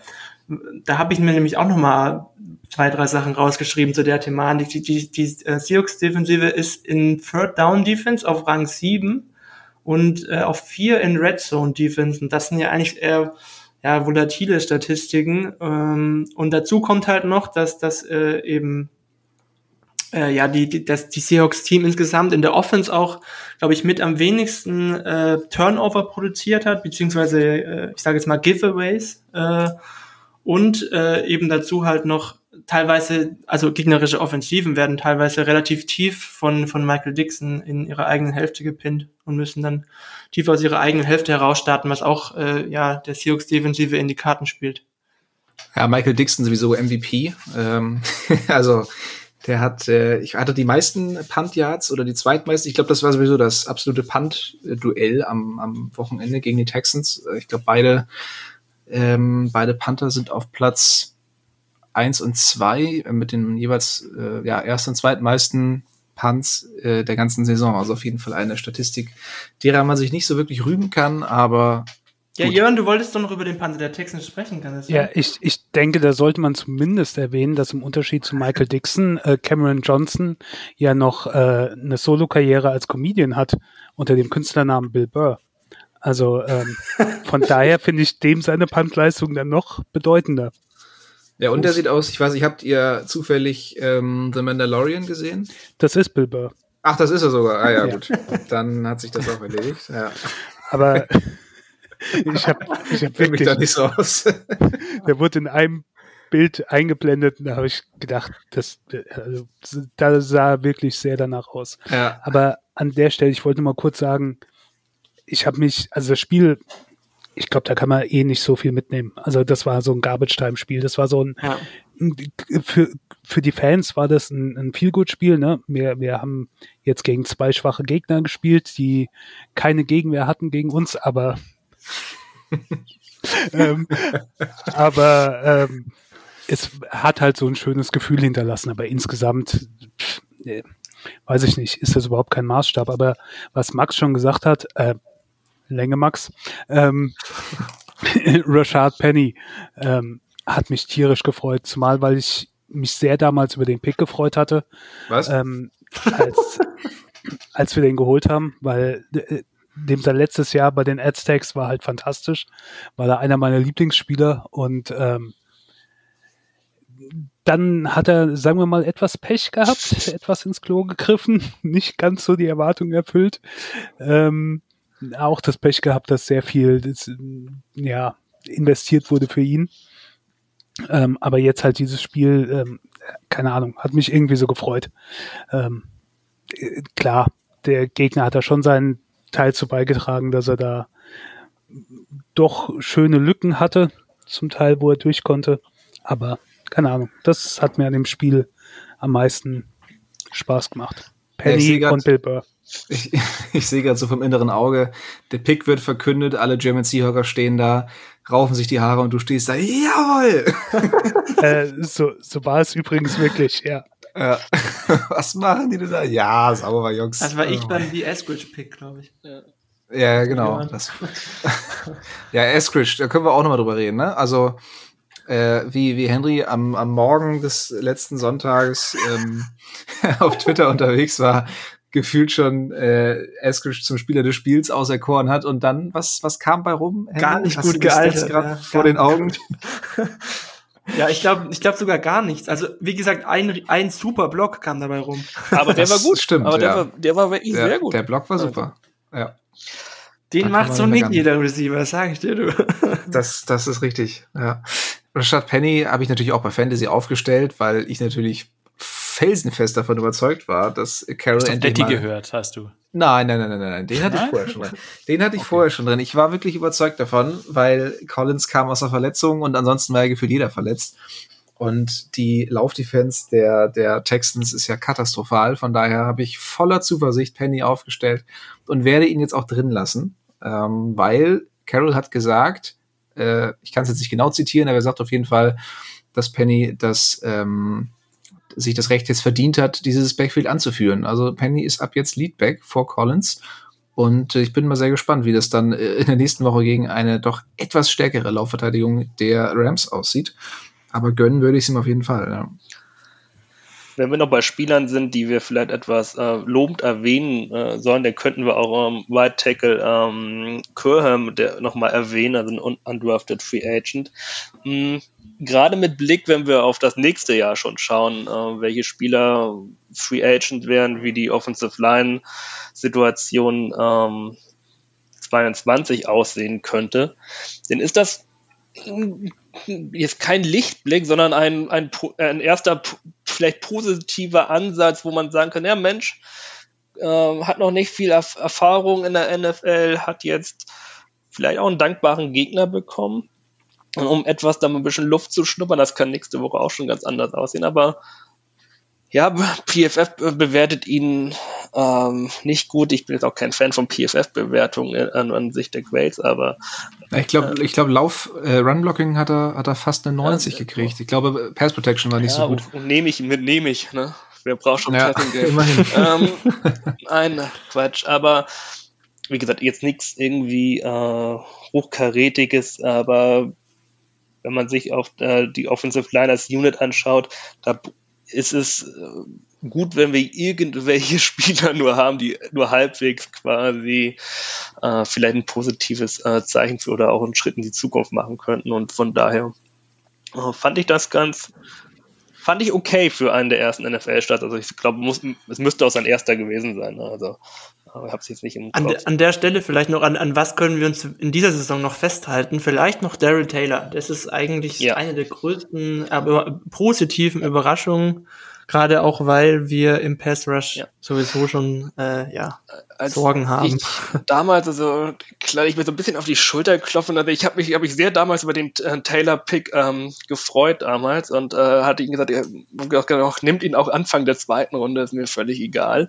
Ähm, Finde ich ganz gut. Ähm, ja, doch, das ist sicherlich eines der wesentlichsten Aspekte, die wir dann noch mitnehmen können. Und ich glaube, wir können auch noch mehr aus der Saison mitnehmen. Ne? Also es ist jetzt ähm, nur weil man jetzt vielleicht nicht mehr die Aussichten auf die Playoffs hat, ähm, ist die Saison ja nicht abgeschrieben. Also es gibt durchaus schon noch so ein paar Sachen, die man ähm, ja testen könnte, die man auch für die Zukunft halt mitnehmen könnte, ob das so funktioniert oder nicht. Ähm, klar, wir wissen nicht, was in der Offseason passiert, aber so ein oder andere ähm, Spieler würde ich vielleicht auch gerne noch sehen, also auch unseren Left Tackle, den wir letztes Jahr in der letzten Draft ähm, in relativ spät, glaube ich, in der siebten Runde aus Florida gepickt haben. Den Namen werde ich niemals aussprechen.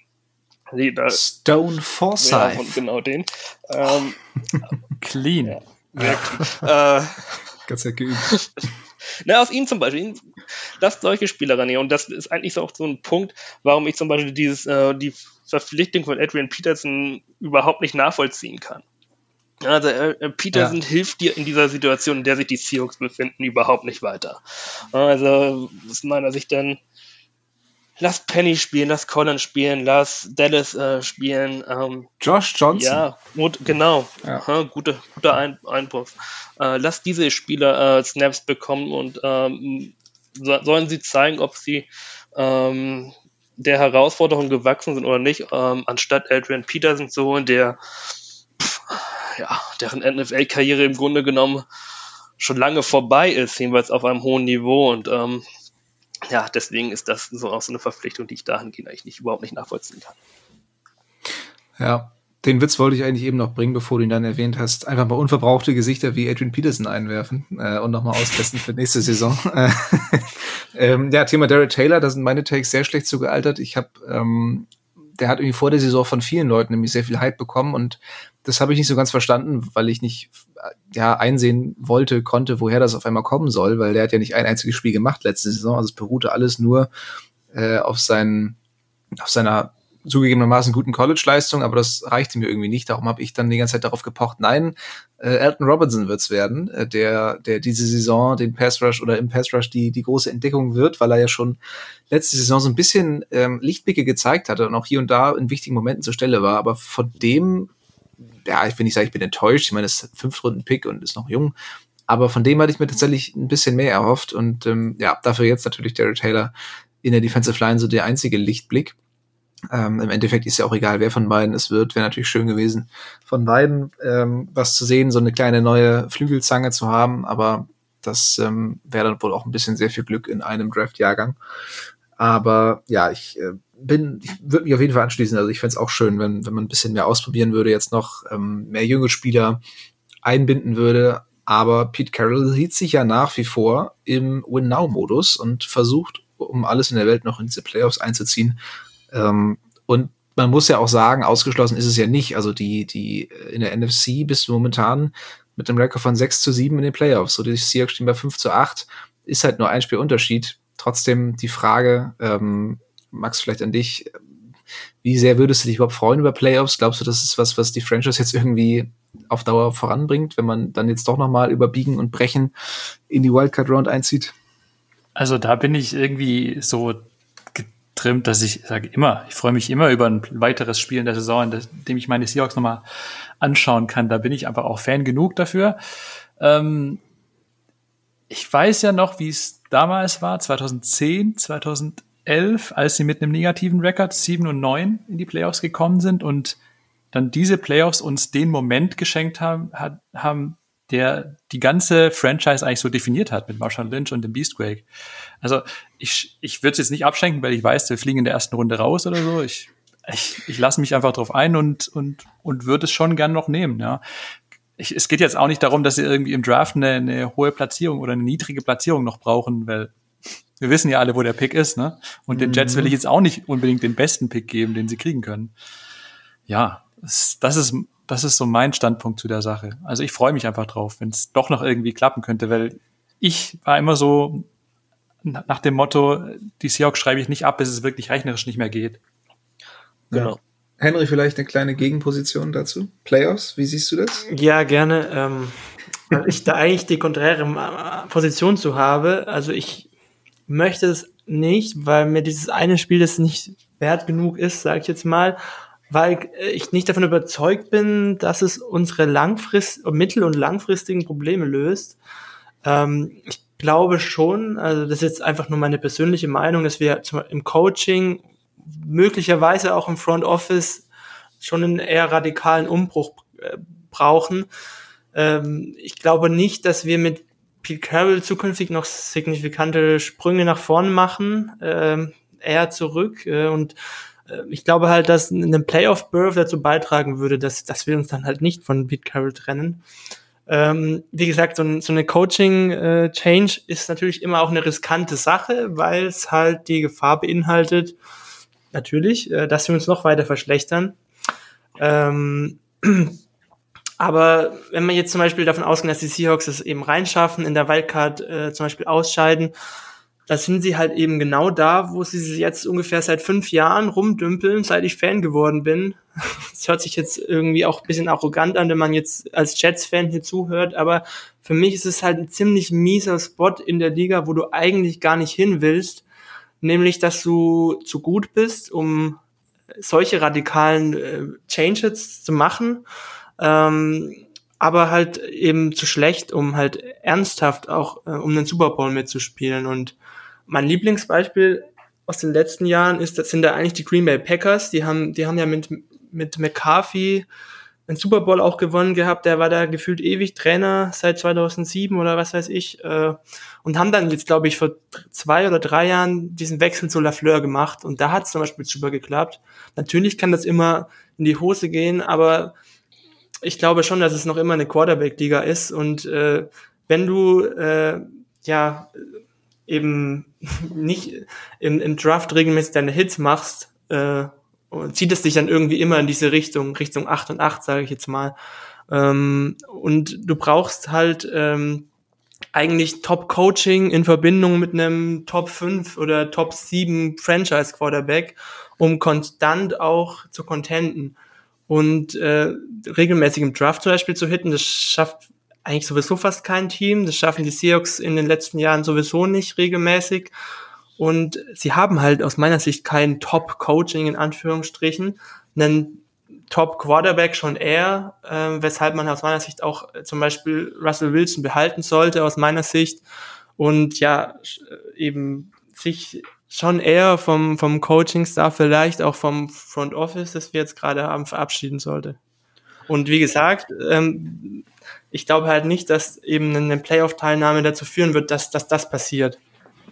Das wäre mein Tag dazu. Da ist natürlich jetzt sehr viel drin, was man, äh, glaube ich, schon noch sehr on Detail ähm, unterschiedlich auch ähm, betrachten kann. Aber mh, hm, ich glaube, dass das Erreichen der Playoffs an sich und ähm, nicht das Kriterium wirklich ist, ob es in Seattle mit Pete Carroll weitergeht oder nicht. Mhm. Also ich glaube, in, und in der Hinsicht ähm, war auch, glaube ich, die Verletzung von Russell Wilson so ziemlich das Schlechteste, was dem, das der gesamten Franchise passieren konnte. Weil das Coaching oder auch das Front Office dahingehend eine Ausrede hat. Ja, oder dass man aufzeigen kann, ähm, was wäre, wenn Wilson durchgespielt hätte. Was wäre, wenn gewesen. Und ähm, ich, wie gesagt, wenn, wenn du wirklich sagst, irgendwie, okay, wir wollen jetzt, ähm, ich möchte die Seahawks nicht in den Playoffs sehen, ähm, weil ich einen Coaching-Wechsel haben möchte, da, dann muss man wirklich aber so radikal sein, dann dürfen sie kein einziges Spiel mehr verlieren, weil jedes Spiel, welches äh, äh, kein einziges Spiel gewinnen. Ähm, jedes, jeder Sieg, den die Seahawks jetzt einfahren werden, sei es unter, gegen Chicago, gegen Detroit, vielleicht auch gegen Arizona, wenn bei denen vielleicht um nichts mehr gehen sollte, das sind ja alles Spiele, in denen sie auch höchstwahrscheinlich vielleicht als Favorit gehen, insbesondere bei den zwei Spielen. Ähm, ich glaube, dann müssen sie wirklich diese Spiele gegen Detroit und Chicago brachial verlieren, um das wirklich noch zu schaffen, weil alles andere ähm, läuft auf dieses Szenario hinaus. Was wäre gewesen, wenn? Wenn Wilson gegen Pittsburgh gespielt hätte, wenn Wilson gegen die Saints gespielt hätte, oder, oder, und genau, dann stimme ich dir, ich stimme dir durchaus zu, denn das Team zeigt in den letzten Jahren keine Entwicklung nach vorne auf. Wir bestehen quasi auf der Stelle. Wir spielen um die Wildcard mit, wir kommen in der Regel auch um die, in die Wildcard rein und ich glaube auch, dass wir mit Wilson ist so oder so in die, mit, oder mit Wilson in allen 18 oder 17 Spielen hätten wir es auch wahrscheinlich, werden wir es auch in die Wildcard schaffen. Ähm, also ich glaube, wie gesagt, ähm, wenn es zu einer, zu einem Coaching-Wechsel kommt, dann eher, weil man auch vielleicht die ganzen letzten Jahre betrachtet und sagt, okay, ja, ihr hättet vielleicht die Playoffs erreicht oder ihr habt die Playoffs erreicht, aber es geht nicht nach vorne. Das ist wirklich das Kriterium. Ich glaube, dass ob nun die Playoffs dieses Jahr erreichst oder nicht, sollte eigentlich nicht so der Maßstab sein, sondern eher, was können wir, was ist die Entwicklung des gesamten Kaders, was ist das ähm, Ziel dieser Franchise, kommen wir da mit Pete Carroll ähm, dahin und da würde ich zum Beispiel auch mittlerweile sagen, schwierig. Ne? Ja, das ist sicherlich dann eben auch das Thema oder das Hauptthema, das uns in der kommenden, ähm, kommenden Offseason wieder begleiten wird. Ähm, ja, Jörn, vielleicht die Frage dann nochmal an dich. Russell Wilson, Pete Carroll, beide, einer von beiden, keiner von beidem. Was glaubst du, wie sieht's äh, in der nächsten Saison aus? Also man muss ja schon sagen, man sieht ja jetzt allein die Entwicklung zu der Zeit, wo wir einen Podcast aufgenommen hätten, da hätte man sich einen Abgang von Carol Wilson oder äh, Schneider nicht vorstellen können.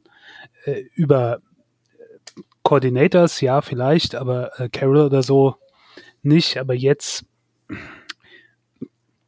ich finde, von der Entwicklung her, es war schon besser als für andere Franchise, ähm, wie eine Saison ausgegangen ist. Aber ich hatte selten noch mal so den, den Gedanken, ja, wir könnten es wieder zum Super Bowl schaffen. Irgendwie fehlt immer so irgendwas und ähm, geht halt langsam nach unten. Dennoch denke ich nicht, dass du Wilson, also,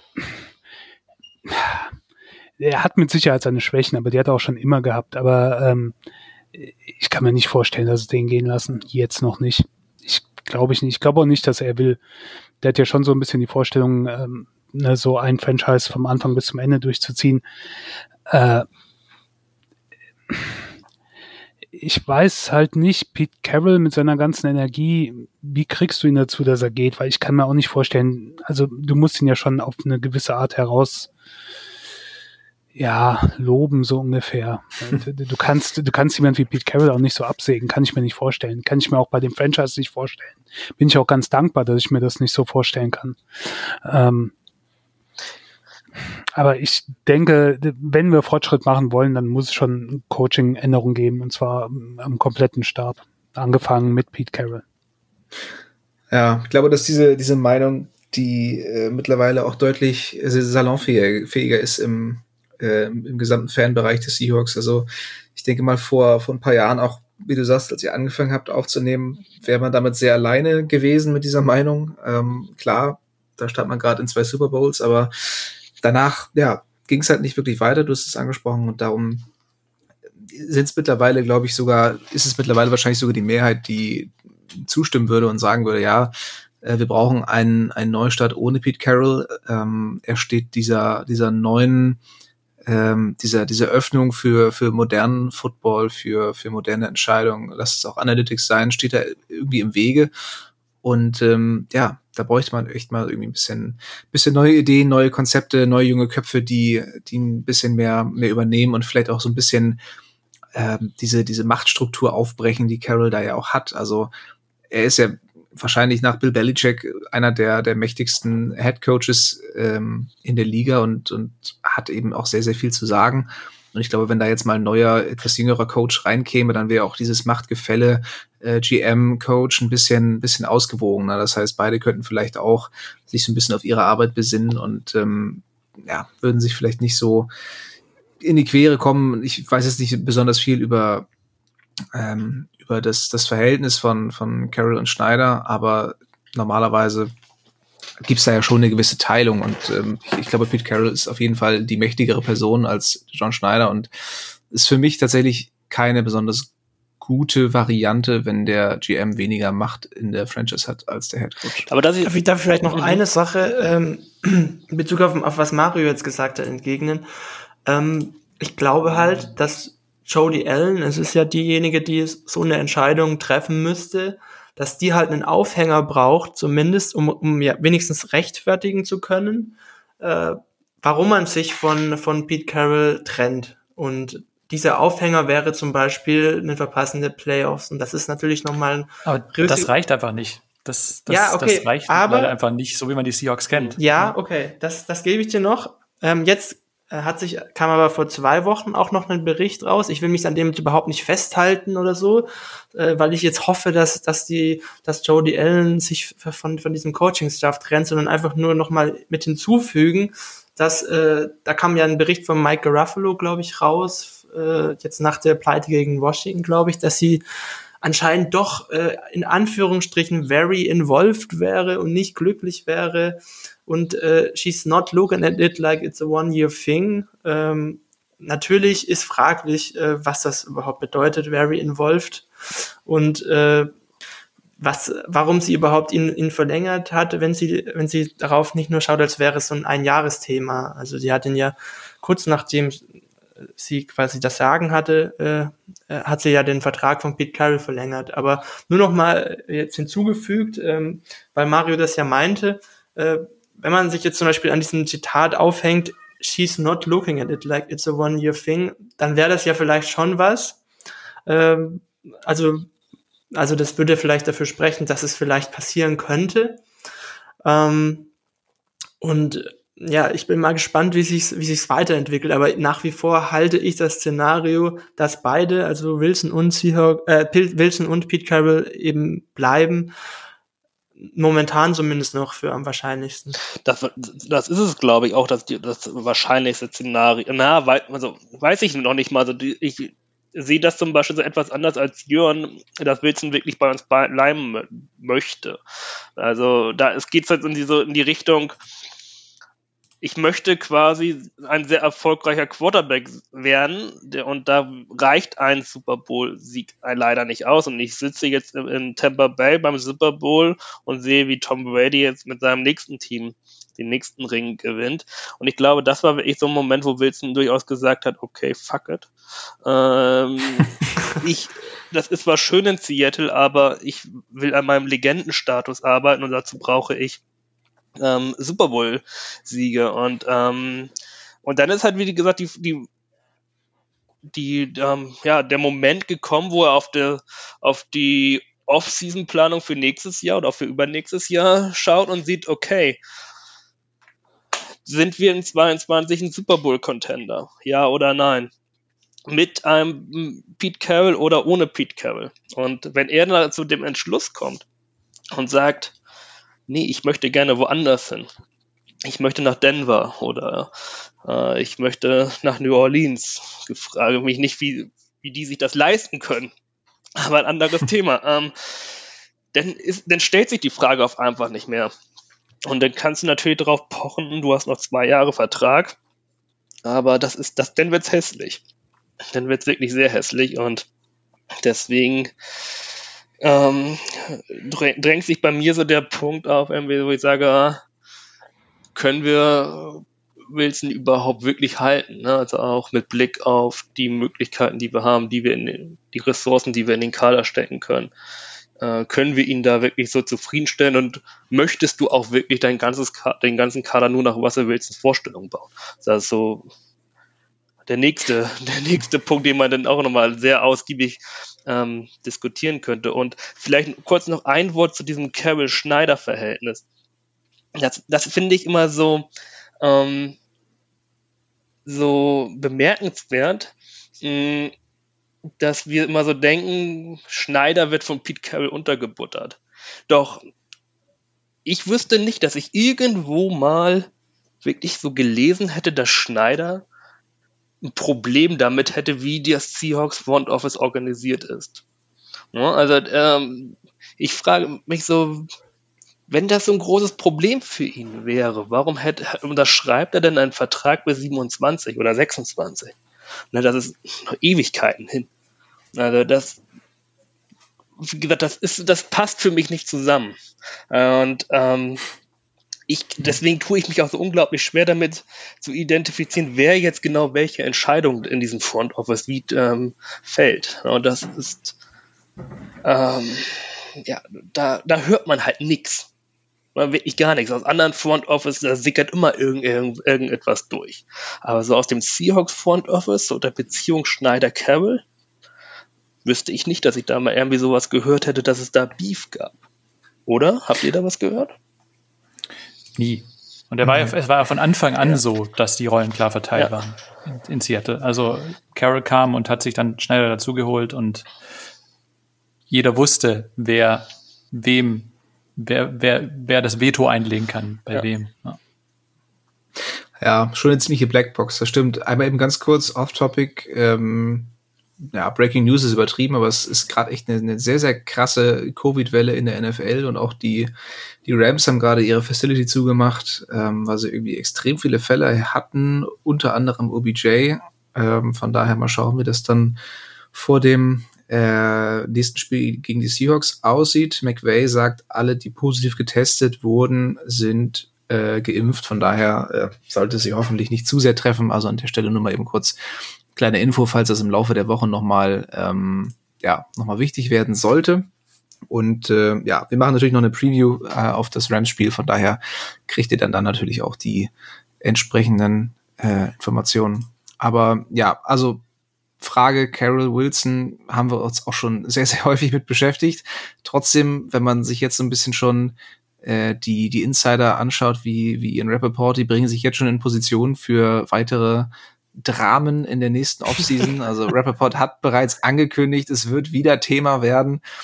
Äh, manchmal frage ich mich auch wirklich, ob er gerade eine Information dementsprechend bekommen hat oder ob er es einfach nur mal ein bisschen reinwerfen wollte, ähm, damit, damit die Leute das Thema nicht vergessen und schön brav weiter auf den nächsten, äh, auf den nächsten Link klicken, den er uns da zum Fraß wirft. Also wie viel da im Endeffekt wirklich dran ist. Ne? Und gab es jetzt auch wieder diese Liste zu den zu diesen Teams möchte Wilson angeblich getradet werden, gab es halt auch sofort ein Dementi von von Wilsons Lager aus. Also wie viel da jetzt wirklich der Wahrheit entspricht, ist dann auch irgendwann echt ein bisschen anstrengend, ähm, allem hinterher zu laufen.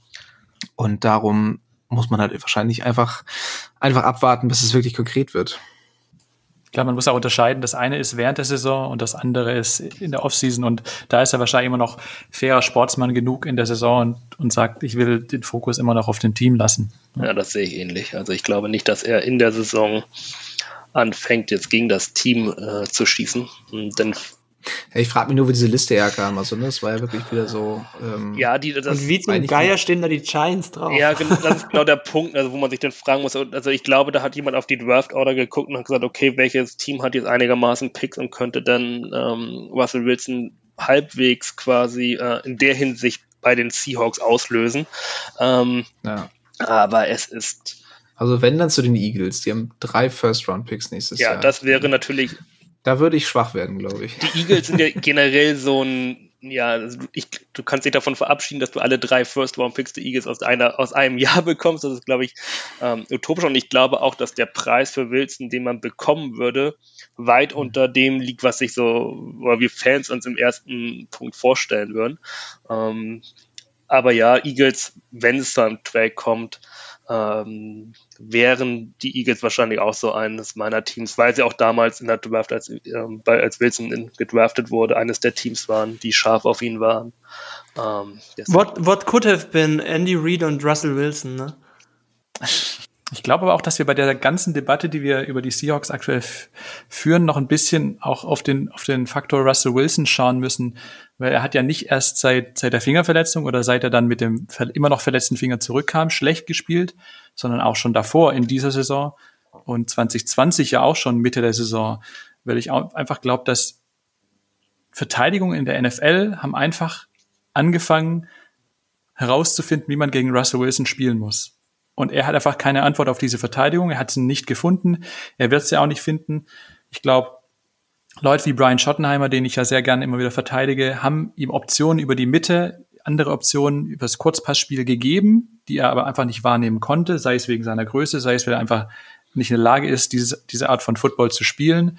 Und ja, ich glaube, dass wir einfach uns da die Frage stellen müssen, ähm, ob Russell Wilson dann, wenn es diesen Umbruch vom Trainer her geben soll, ob er dann der richtige Mann ist oder ob wir einfach auch schauen sollten, ob wir ihn für zwei First-Round-Picks noch irgendwie wegbekommen und dann den harten Cut machen.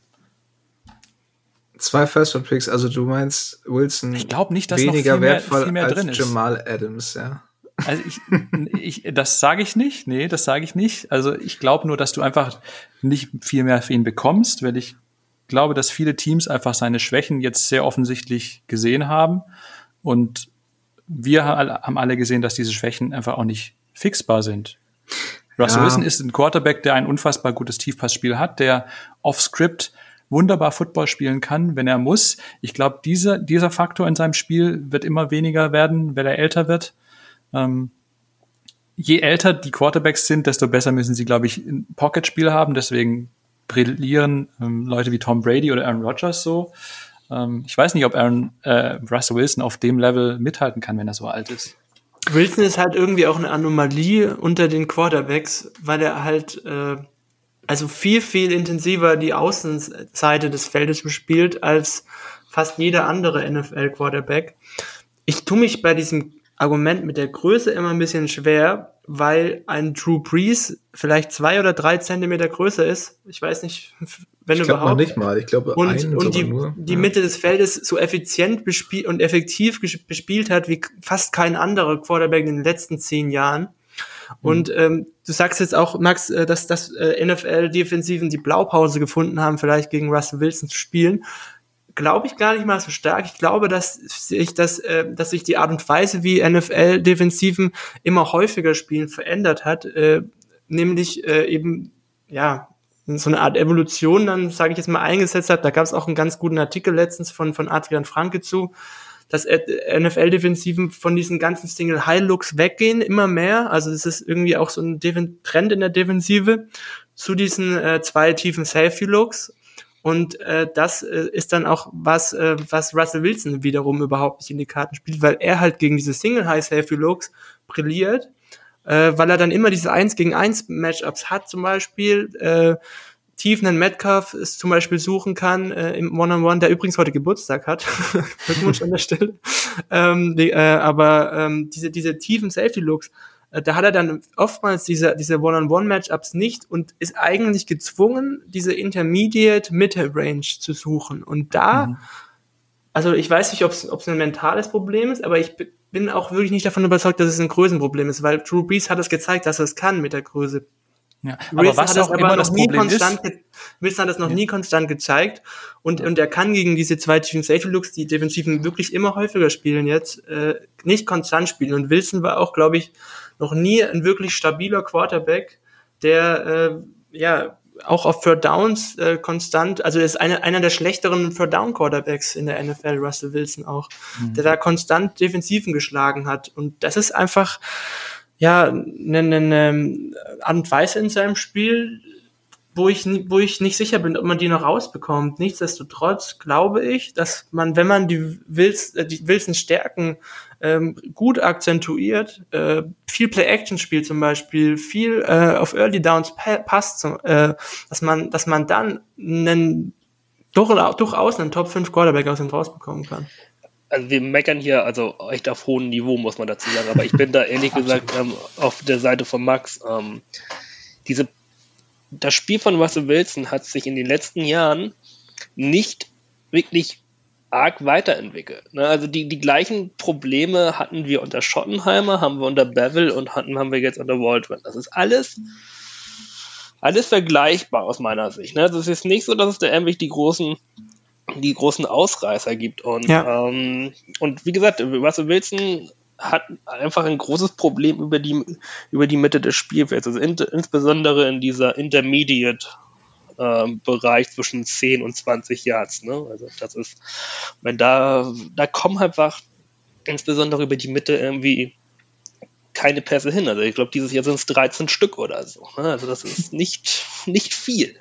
Und also wenn deine Verteilung an, an Passing Attempts äh, plus 20 Yards mehr sind als äh, in diesem Intermediate-Bereich, dann hast du, dann stimmt da aus meiner Sicht irgendwie nicht so ganz. Und das ist aber genau das Problem, ähm, was Max ja auch meint. Ähm, das Problem werden wir, glaube ich, aus was bei Wes Wilson nicht mehr rausbekommen. Ähm, das wird hier und da immer mal wieder besser funktionieren, ähm, aber auch immer mal wieder ganz katastrophal in die Hose gehen. Und ich, man muss einfach mal schauen, was er, wie er da auch mit dem steigenden Alter denn noch äh, zurechtkommt, ob er diese Mobilität denn noch hat, sich nochmal schnell aus der Pocket herausbewegen. Ja, das werden, werden wir sehen. Also ich habe ja so meine, meine Bedenken und ähm, zum Preis, den du für Wilson bekommst, ist aus meiner Sicht der Stafford-Deal so, so die Linie. Ne? Also das ist so, glaube ich, das Preisschild. Und ich glaube nicht, dass du da wesentlich mehr bekommst. Wie viel war das nochmal?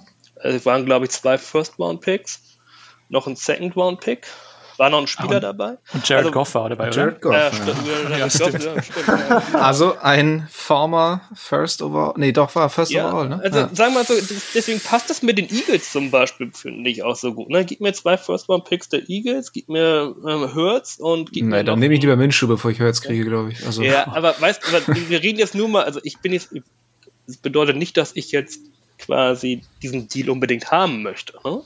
Ähm, aber ich glaube, ähm, das ist so die Baseline, wo man wo, sich irgendwo bewegt. Aber, ne? Wobei die, die Bears, was, also wenn man den Berichten trauen kann, äh, letzte Offseason noch drei First-Round-Picks plus X geboten haben. Also zumindest, äh, und wenn es nur sein Name ist, aber ich glaube, Wilson ist, also wird von vielen auch noch als besser gesehen, als wir ihn gerade vielleicht oder ne, so, so ein bisschen machen. Ähm, ja. Und er hatte diese Schwächen auch schon in den Saisons davor. Also auch die Bears wussten zu dem Zeitpunkt, als sie dieses Angebot abgegeben haben, ähm, dass Wilson seine, seine Schwächen hat. Und diese Saison hat das jetzt irgendwie nicht in, in krasserer Weise gezeigt, als es die beiden davor getan haben. Von daher glaube ich schon, dass, dass man drei First-Round-Picks für Wilson bekommen kann. Teams sind immer verzweifelt, wenn es um Quarterbacks geht. Wilson ist jetzt, glaube ich, 33, also sollte auf jeden Fall noch einige gute Jahre haben. Absolut. Ich sehe es tatsächlich noch ein bisschen, also ich sehe ihn noch wertvoll an. Aber wollen wir das? Ist äh, nochmal ganz kurz die Frage in die Runde. Wollen wir das? Wilson für zwei, okay, vielleicht sogar drei First-Round-Bigs verscherbeln. Ja, ich weiß nicht. Und also ohne ich, Quarterback dastehen. Also das ist ja noch ein viel größeres Gamble, als äh, jetzt im, im, im, im Coaching-Bereich noch einen Wechsel eben einzuleiten. Aber siehst du die Seahawks mit dem Team, das sie jetzt haben, für die nächsten drei Jahre konkurrenzfähig? Also so konkurrenzfähig, dass sie, dass sie in den Super Bowl einziehen können. Mit dem Team, was sie jetzt haben, mit dem bisschen Draft-Munition mit dem bisschen Value, das noch im Kader vorhanden ist, dass man vielleicht in Draft-Munition umwandeln könnte. Also ich finde, die Seahawks stehen momentan echt vor einer, also sind eines der Teams, die, die eine sehr, sehr schwierige, kurzfristige Zukunft jetzt haben.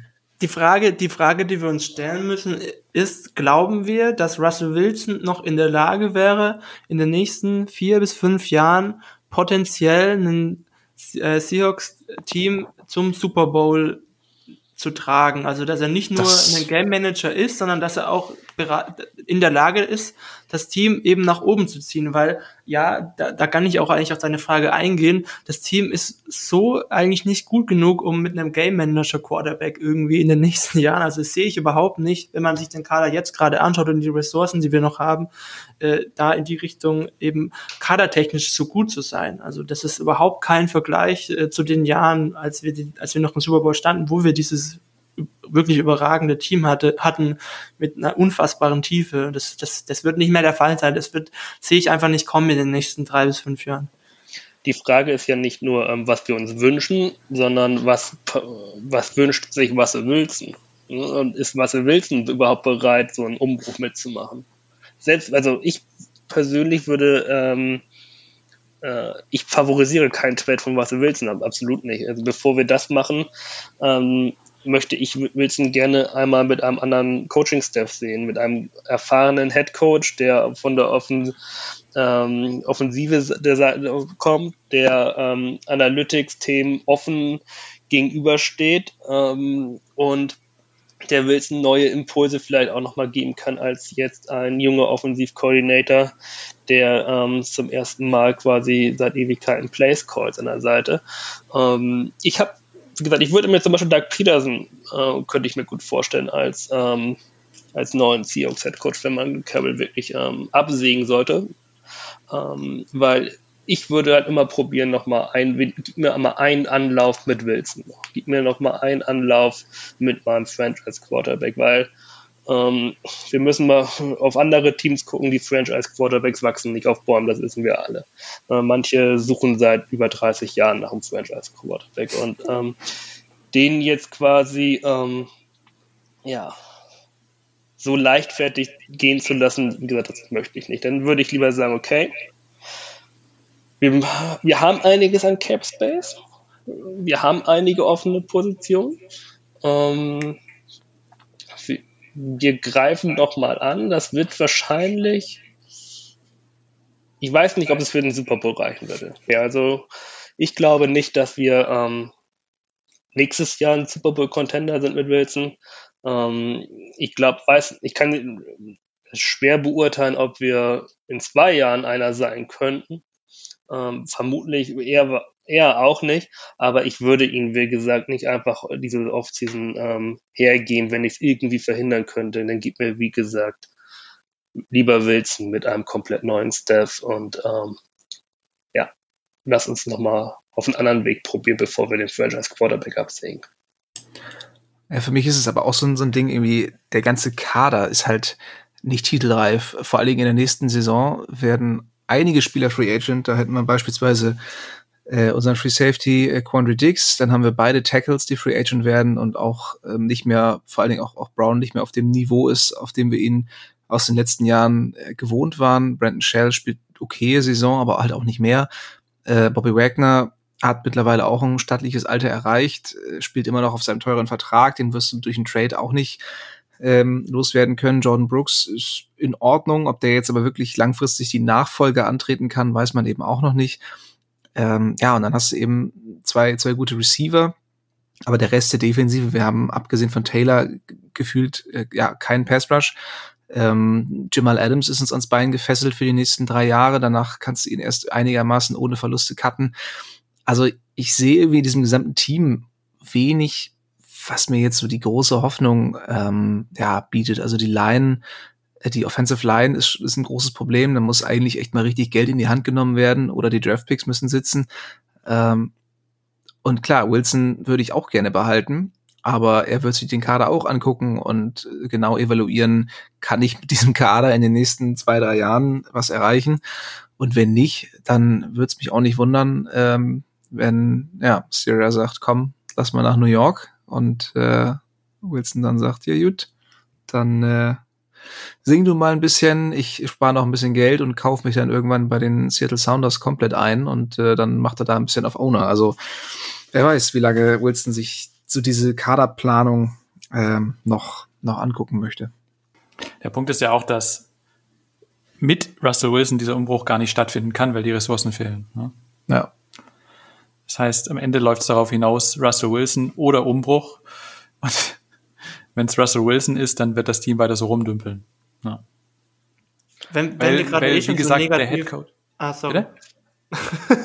Ja, nee, äh, führ noch kurz aus, gerne. Weil, weil wie gesagt, der, dieser Headcoach-Wechsel einfach, ähm, ich sehe den auch wie Mario nur, falls da, wenn sie jetzt wirklich komplett abschiffen in den letzten vier oder fünf, ich weiß es gerade nicht genau, spielen. Ähm, und, und das wird nicht passieren. Die werden zwei, drei, was weiß ich, vielleicht gewinnen sie auch mehr und gehen noch irgendwie schlecht in die Playoffs, aber so kommt dieser Coaching-Wechsel einfach nicht. Das sehe ich nicht realistisch. Wenn, wenn wir jetzt gerade eh schon ein bisschen in der Negativspirale drin sind, äh, würde ich noch mal gerne ein bisschen weiter drauf eindreschen. Und zwar diese irgendwie 55 Millionen Cap Space. Das ist, glaube ich, irgendwie eine Top 5 oder so an Cap Space. Das ist eigentlich gar nicht so viel. Wenn man jetzt mal aufzählt, was wir da alles an Free Agent haben. Unsere beiden Starting Tackles, unser Starting Free Safety in Quantradix, den ich eigentlich gerne bezahlen würde. Starting Der mit jedem Spiel teurer wird. Ja, Starting Center, unsere beiden Starting Tight Ends und unser Cornerback One.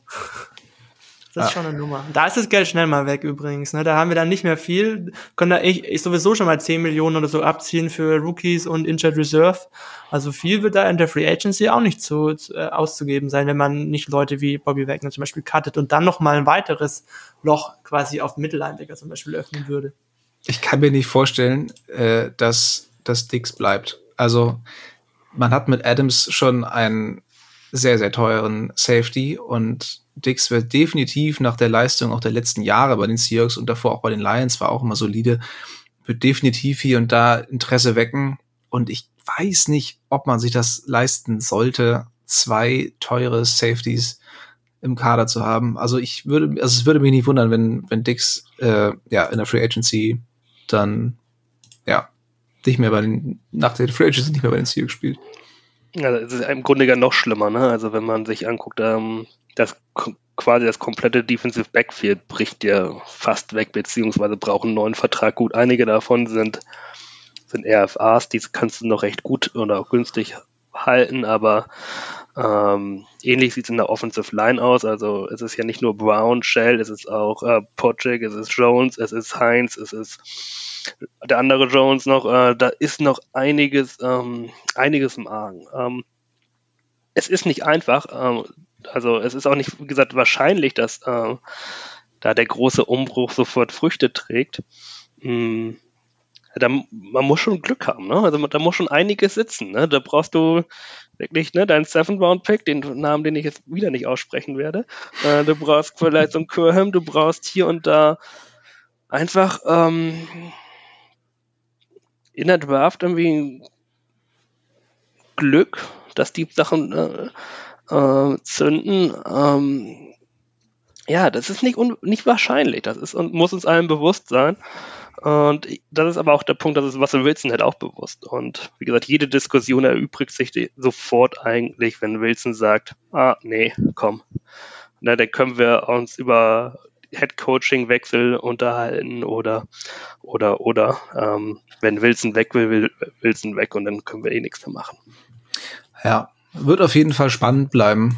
Ich weiß nicht, ob wir da jetzt noch ähm, Punkte, Punkte benennen können, die, die noch nicht ähm, aufgeführt wurden. Für, für wie wahrscheinlich haltet ihr es eigentlich, dass überhaupt was passiert? Also, ihr habt ihr jetzt diverse Sachen, ne? Hier Wilson oder Carroll oder Coaching-Staff muss sich ändern oder das muss passieren. Ich befürchte wahrscheinlich, dass es so weitergeht. Also du meinst, dass, dass entweder einer oder der andere geht? Ne, dass, dass beide nichts bleiben. passiert, dass Wilson bleibt, der Coaching-Staff bleibt, es kommt kein großer Umbruch, äh, es werden ein paar Lücken gestopft, aber äh, es, es wird keine Entwicklung geben in überhaupt eine Richtung.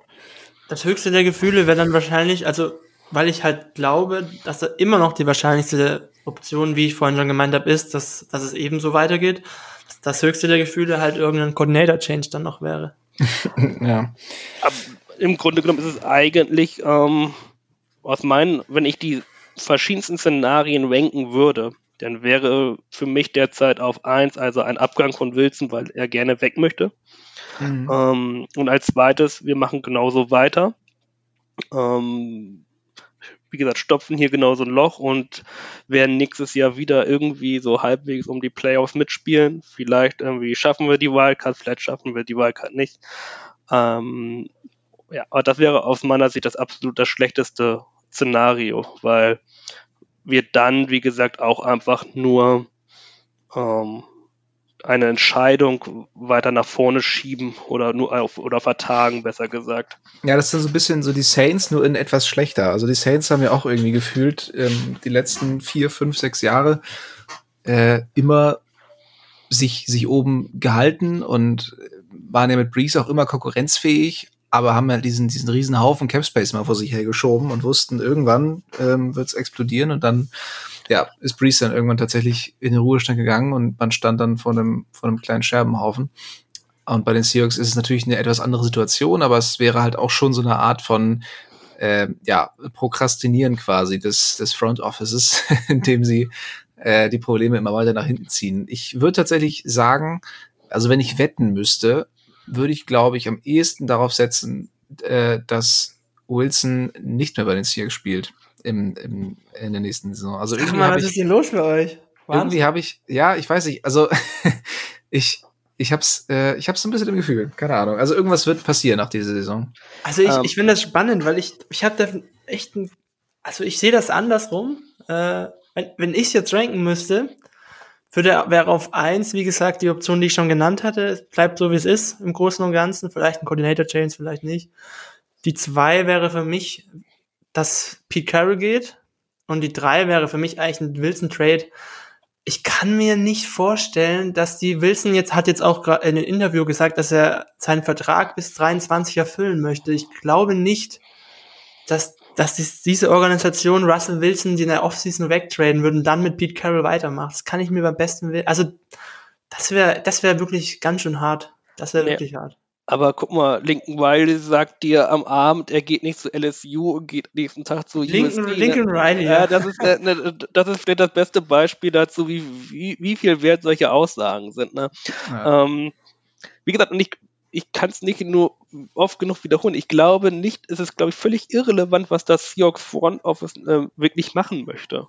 Ob sie Wilson trainen möchten das, oder auch gerne behalten möchte. Wenn Wilson nachher weg möchte, dann stehst du in so einer blöden Situation da, dass du da fast keinen keinen Ausweg findest, befürchte ich aus meiner Sicht. Und kurz noch zu den Saints vielleicht eingeworfen. Die Situation bei den Saints war etwas anders aus meiner Sicht, weil die haben aus meiner Sicht alles Mögliche dafür getan, um erfolgreich zu sein in dem kurzen Zeitfenster mit Reese und haben bewusst Cap Space investiert und diese Cap-Hölle nach vorne geschoben, in der sie sich jetzt befinden. Und das wäre auch so ein Weg, den ich mir für die Seahawks wünschen würde, wenn man jetzt sagt, okay, wir behalten Wilson, wir behalten gegebenenfalls auch Carroll, aber sagt, jetzt greifen wir an. Koste es, was es wolle. Die nächsten zwei Jahre, da müssen wir quasi ähm, ein Contender werden. Und da knallen wir so viel Geld raus. Wir investieren wirklich alles, was wir haben. Nicht irgendwie, keine Downtrades irgendwie für äh, drei Siebtrunden-Picks nachher auf dem Roster zu haben, sondern wir investieren wirklich ähm, jede Cap Space, wir strukturieren die Verträge so, dass die in 23, in 24, in 25 richtig teuer werden. Ähm, aber wir wollen jetzt einmal wirklich angreifen. Und das, dieses Szenario, würde ich mir für Wilson und beziehungsweise für die Seahawks wünschen. Ja, man hat es ja nicht mehr geschafft, einen Waiver, einen Waiver-Claim für OBJ einzureichen für sieben Millionen. Also selbst das äh, war den Seahawks ja schon zu, ich weiß nicht, wo das Problem war, zu riskant oder äh, zu, zu teuer, keine Ahnung aber stattdessen hat man es dann gelassen und am Ende wieder den schönen Satz gebracht, ja, wir waren kurz davor, also wir, wir haben mitgeboten, aber naja, hat nicht geklappt. Ich so, Alter, halt doch einfach den Rand. Aber ja, also bin ich auf jeden Fall beide. Das, das Beispiel mit den Saints hat nicht ganz gepasst. Ähm, ich, ich hätte es auch deutlich lieber, wenn die Seahawks mal richtig investieren würden. Aber das, ähm, ja, wird vermutlich erstmal nicht passieren. Aber woran, woran macht ihr denn jetzt gerade eigentlich fest, dass, dass, dass, dass, dass ihr glaubt, dass das Wahrscheinlichste ist, dass Wilson weg will. Also das ist einfach, Bauch, einfach nur Bauchgefühl. Einfach also nur ich, Bauchgefühl. Ja, ja. Also in der letzten Saison war ich mittlerweile tatsächlich auch schon, also nicht letzte Saison, in der Offseason, dass mich die Nachrichten so genervt haben, dass ich irgendwann so weit war und gesagt habe, ja, dann macht's doch jetzt einfach und hört auf mit dem Mist und äh, kriegt dafür eure drei, vier First-Round-Picks und, und dann lasst uns neu anfangen, weil ich dieses Thema einfach, ähm, ja, es hing mir zum Hals raus und ich bin mir relativ sicher, dass es mir dann in der kommenden Offseason auch wieder so gehen wird.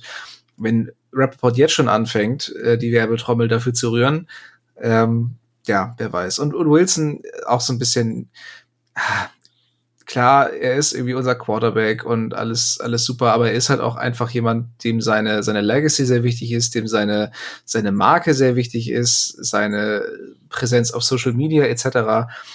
Und wenn er, keine Ahnung, merkt, dass er hier in irgendeiner Franchise festhängt, bei der er seinen, seinen Wert nicht erhöht bekommt, würde ich mich auch nicht, würde es mich nicht wundern, wenn er, wenn er sich nach, nach einer teureren, nach einer besseren Marke umschaut und wenn er dann zum, zum, zum, äh, zur Erkenntnis kommt, dass es bei den, bei den Giants, bei den Broncos oder bei den Saints ähm, besser geht, dass er da einen besseren Markt hat oder ich weiß auch ja nicht, wie viel Sierra da irgendwie noch reinspielt, ähm, dann, keine Ahnung, wird's, wird's mich jetzt nicht völlig überraschen, wenn er, wenn er nächste Saison dann ähm, den Seahawks die Pistole auf die Brust setzt und sagt, äh, so, äh, ich äh, bin dann mal weg äh, schaut mal eben, wie viele noch für mich kriegen könnt. Und das hier ist übrigens eine Liste von Franchises, äh, zu denen ich gehen würde. So, dann ist es halt recht schnell geklärt. Wenn Wilson keine Lust mehr hat, dann haben die Seahawks halt auch überhaupt keinen Spielraum.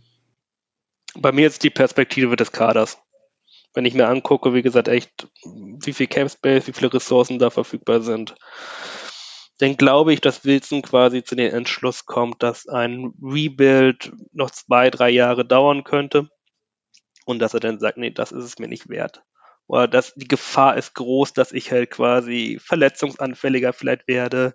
Da wird er niemals öffentlich sagen, glaube ich. Aber das wird er vielleicht ähm, während einer Trainingspause oder einer Recap-Session, der 19, die 19 Stunden dauert oder wie lange auch immer, vielleicht dann zu sich sagen, okay, ich habe, wie gesagt, vielleicht doch nur noch vier, fünf Jahre und ich möchte wie Tom Brady Super Bowls gewinnen. Und ja, das ist halt noch mehrere. So, ein, so ein schiefer Vergleich, wenn man, wenn man das als Maßstab nimmt, finde ich immer, ne? Aber das ist der Maßstab, glaube ich, den Russell Wilson für sich ja, selber sicherlich, sieht. Ne? Sicherlich, ne? Ja. Und ähm, das, ob das realistisch ist oder nicht und ob das realistisch ist ähm, mit den Giants, weiß Jetzt ich wissen nicht. wir auch, wo das mit Ciara herkam, Max, ne? Giants kam, kam wegen Ciara wahrscheinlich. Ja, ja, der New Yorker Markt ist natürlich deutlich attraktiver, ja. Also wie gesagt, ich glaube, ich würde kein Geld darauf setzen, dass Wilson noch bei uns unter Vertrag steht in 22. Ja. Nee, also setzen würde ich wahrscheinlich auf, auf keines der beiden Ereignisse, aber ähm, wie gesagt, ich, ich wäre deutlich weniger überrascht als in den letzten Jahren, wenn, wenn Wilson jetzt ähm, dann doch irgendwann sagen würde, so, das war's jetzt. Und wäre, äh, klar wäre ich traurig, aber du hast es angesprochen, so, so wenn man sich die, den Kader anschaut, sehe ich es halt auch irgendwie nicht, dass man da in den nächsten Jahren konkurrenzfähig wird in, in Bezug auf den Super Bowl. Darum äh, würde ich jetzt auch keine, ähm, keine Krokodilstränen vergießen, wenn es passieren sollte. Ja, ich würde sagen, äh, ja, ist, also zu dem Thema kann man wahrscheinlich noch ein bisschen länger diskutieren, aber wir haben, glaube ich, jetzt echt schon viel gesagt und man muss auch bedenken, dass äh, unsere Zuhörerinnen und, und Zuhörer jetzt äh, wahrscheinlich die Folge auch nicht in äh, zehn Wochen nochmal hören werden, weil äh, ja, wir immer eben immer diesen zwei, zwei Folgen pro Woche Rhythmus äh, arbeiten und ähm, Zeit ist begrenzt. Darum würde ich versuchen, dass sie langsam so ein bisschen zum Ende kommen zu lassen. Ähm, es sei denn, jemand hat jetzt hier noch äh, wichtige ähm, ja, wichtige Thesen, die noch nicht zur, zur Sprache gekommen sind, dann gerne Ke jetzt. Keine These, aber wir müssen doch noch über dein Buch reden, Max. mein Buch, ja. Grüße, Grüße, Grüße gehen raus an, an, an Raphael. Ja, ähm, ja genau. Kurze, kurze Erklärung. Ähm, Max Branding hat ein Buch geschrieben. Nein, also kurze Erklärung, das, das Buch, um das es geht, äh, habe natürlich nicht ich geschrieben, sondern das hat hier unser, unser Max Länger geschrieben, zusammen mit dem Detti. Und äh, ich glaube, es war tatsächlich dann im äh, in irgendeinem Livestream von, von Upside, dem Fantasy Football Podcast, die, die beiden Jungs, äh, Christian und Raphael, die ja auch schon mal bei uns zu Gast waren, ähm, die hatten das so ein bisschen missverstanden mit, mit den ganzen Maxen hier bei in der, in der, in der Redaktion und haben dann fälschlicherweise mir dieses Buch äh, angedichtet und äh, in so einem Stream ähm, der dann ja auch immer zeitverzögert läuft, ist es dann auch nicht ganz so einfach, äh, darauf zu antworten. Und bevor ich da äh, ja das richtig stellen konnte, äh, war der Stream auch schon wieder vorbei. Darum habe ich es dann auf Twitter gemacht. Also ähm, ja, ich habe jetzt natürlich hier nicht die Lorbeeren für eingeheimst, aber bei, Max, bei jeder Beschwerde gebe ich es einfach an die weiter. Ja, ja, genau. Wer hat denn das hier geschrieben? Ja, hier. hier. Fakt, kompletter Faktenfehler. Max, Max Brenning dahin. Nee, klar, du darfst, du darfst auch jetzt gerne so kurz vor Weihnachten auch noch ein bisschen, ein bisschen Werbung fürs Buch machen. Ähm, das ist ja jetzt sicherlich auch eine sehr schöne Geschenkidee. Also ich denke Absolut. aber, wenn man es jetzt bestellt, kommt es sicherlich noch rechtzeitig an, oder? Mhm. Auf jeden Fall. Wir haben auch beim Fanclub, bei den German Seahawkers im Shop, haben wir zwei Special-Aktionen fürs Buch in Kombination einmal mit einer Mitgliedschaft als Geschenk. Das heißt, wenn ihr jemanden wirklich gern habt und wisst, dass diese Person Seahawks-Fan ist, dann schenkt ihr am besten dieses Bundle aus einer Mitgliedschaft bei den German Seahawkers und diesem tollen Buch. Und wenn ihr nur Leute kennt, die schon Mitglied sind bei den German Seahawkers, dann gibt es noch das zweite Bundle, das kostet wieder Buch Buchpreis eben 18 Euro und ihr bekommt noch eine kleine Überraschung obendrauf aus dem Shop-Sortiment. Also könnt ihr euch überraschen lassen, könnt ihr euch selber beschenken, könnt ihr jemand anders beschenken, wie ihr wollt. Aber auf jeden Fall ist es ein Buch, glaube ich, eine ganz gute Gelegenheit in, ah, das klingt jetzt auch schon wieder so super erfolgsverwöhnt, aber in erfolgreichere Zeiten der Seahawks einzutauchen. Und auf der anderen Seite, was ich immer noch super finde als Perspektive, was mir auch super geholfen hat, dann nochmal zu sehen, wenn man jetzt diese kleine Misere, die die Seahawks gerade durchleben, vergleicht mit der Zeit, die sie zu den Bearing, Ken Bearing Jahren durchlebt haben, wo ja wirklich ein Quarterback nach dem anderen komplette Katastrophe war. Ich glaube, Mario hat es vorher gemeint, mit den manche Teams warten 30 Jahre auf einen Quarterback. Bei den Seahawks waren es keine 30 damals, aber es war auch eine extrem lange Zeit. Ähm, ja, es setzt alles so ein bisschen in Perspektive, was man als Seahawks-Fans in den letzten 10, 15 Jahren schon erlebt hat, auf jeden Fall. Deswegen ist es ganz spannend vielleicht. Und daher würde ich mich freuen, wenn ihr Lust habt, dieses Buch zu lesen. Und wenn nicht, ist auch völlig okay. Irgendwann kommt das Hörbuch, hoffentlich eingesprochen von Jörn. Wir sind noch in Vertragsverhandlungen. Ja, Offiziell war, seit gerade eben. Ich wollte gerade sagen, ich höre hier keinen Dementi, also.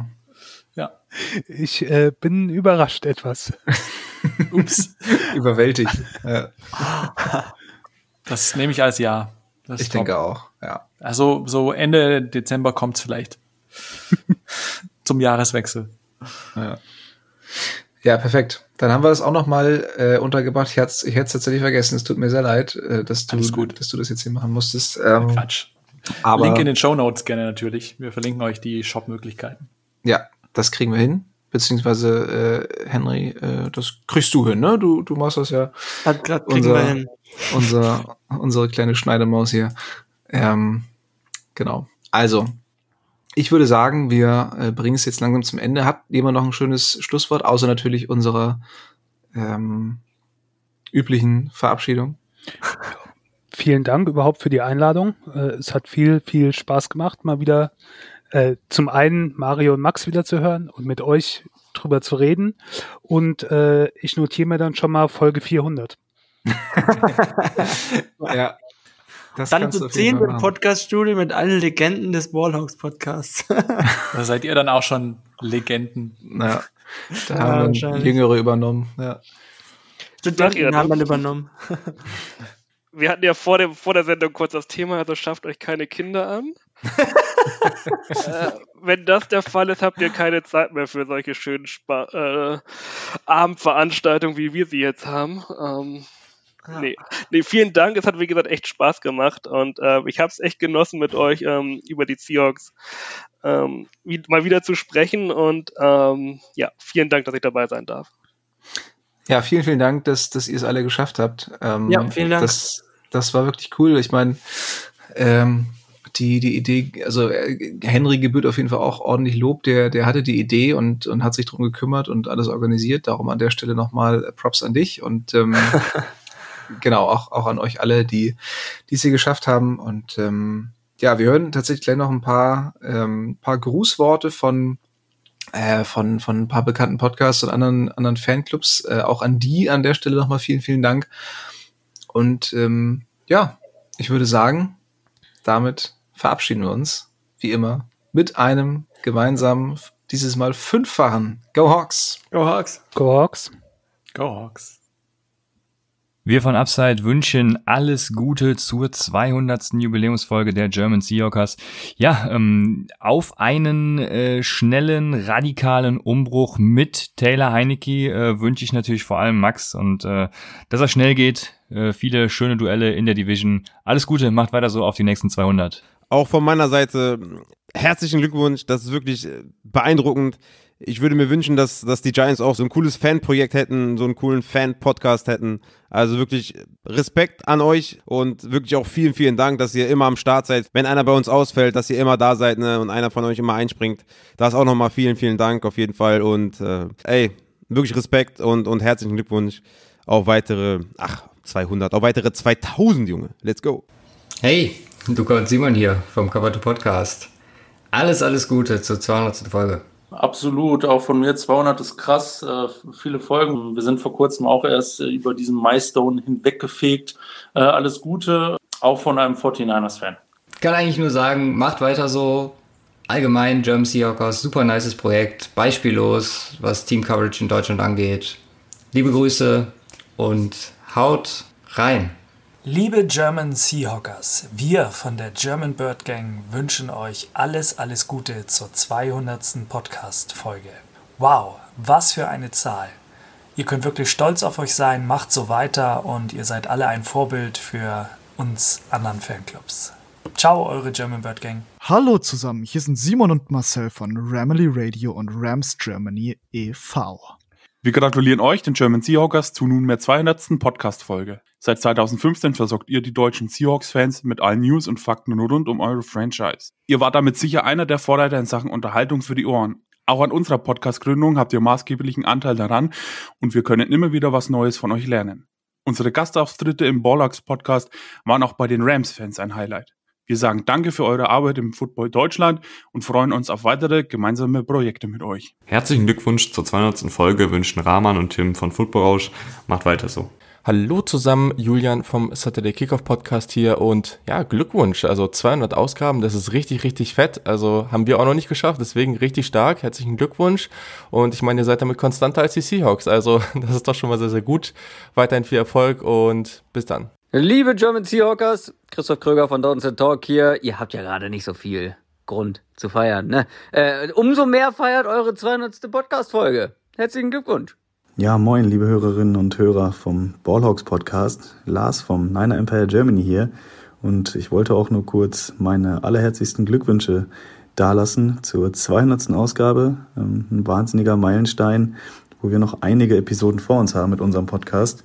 Und ähm, ja, ich wollte Danke sagen, äh, dass ich immer mal wieder dabei sein durfte bei euch und freue mich, dass das auch in Zukunft der Fall sein wird. Beste Grüße, ciao.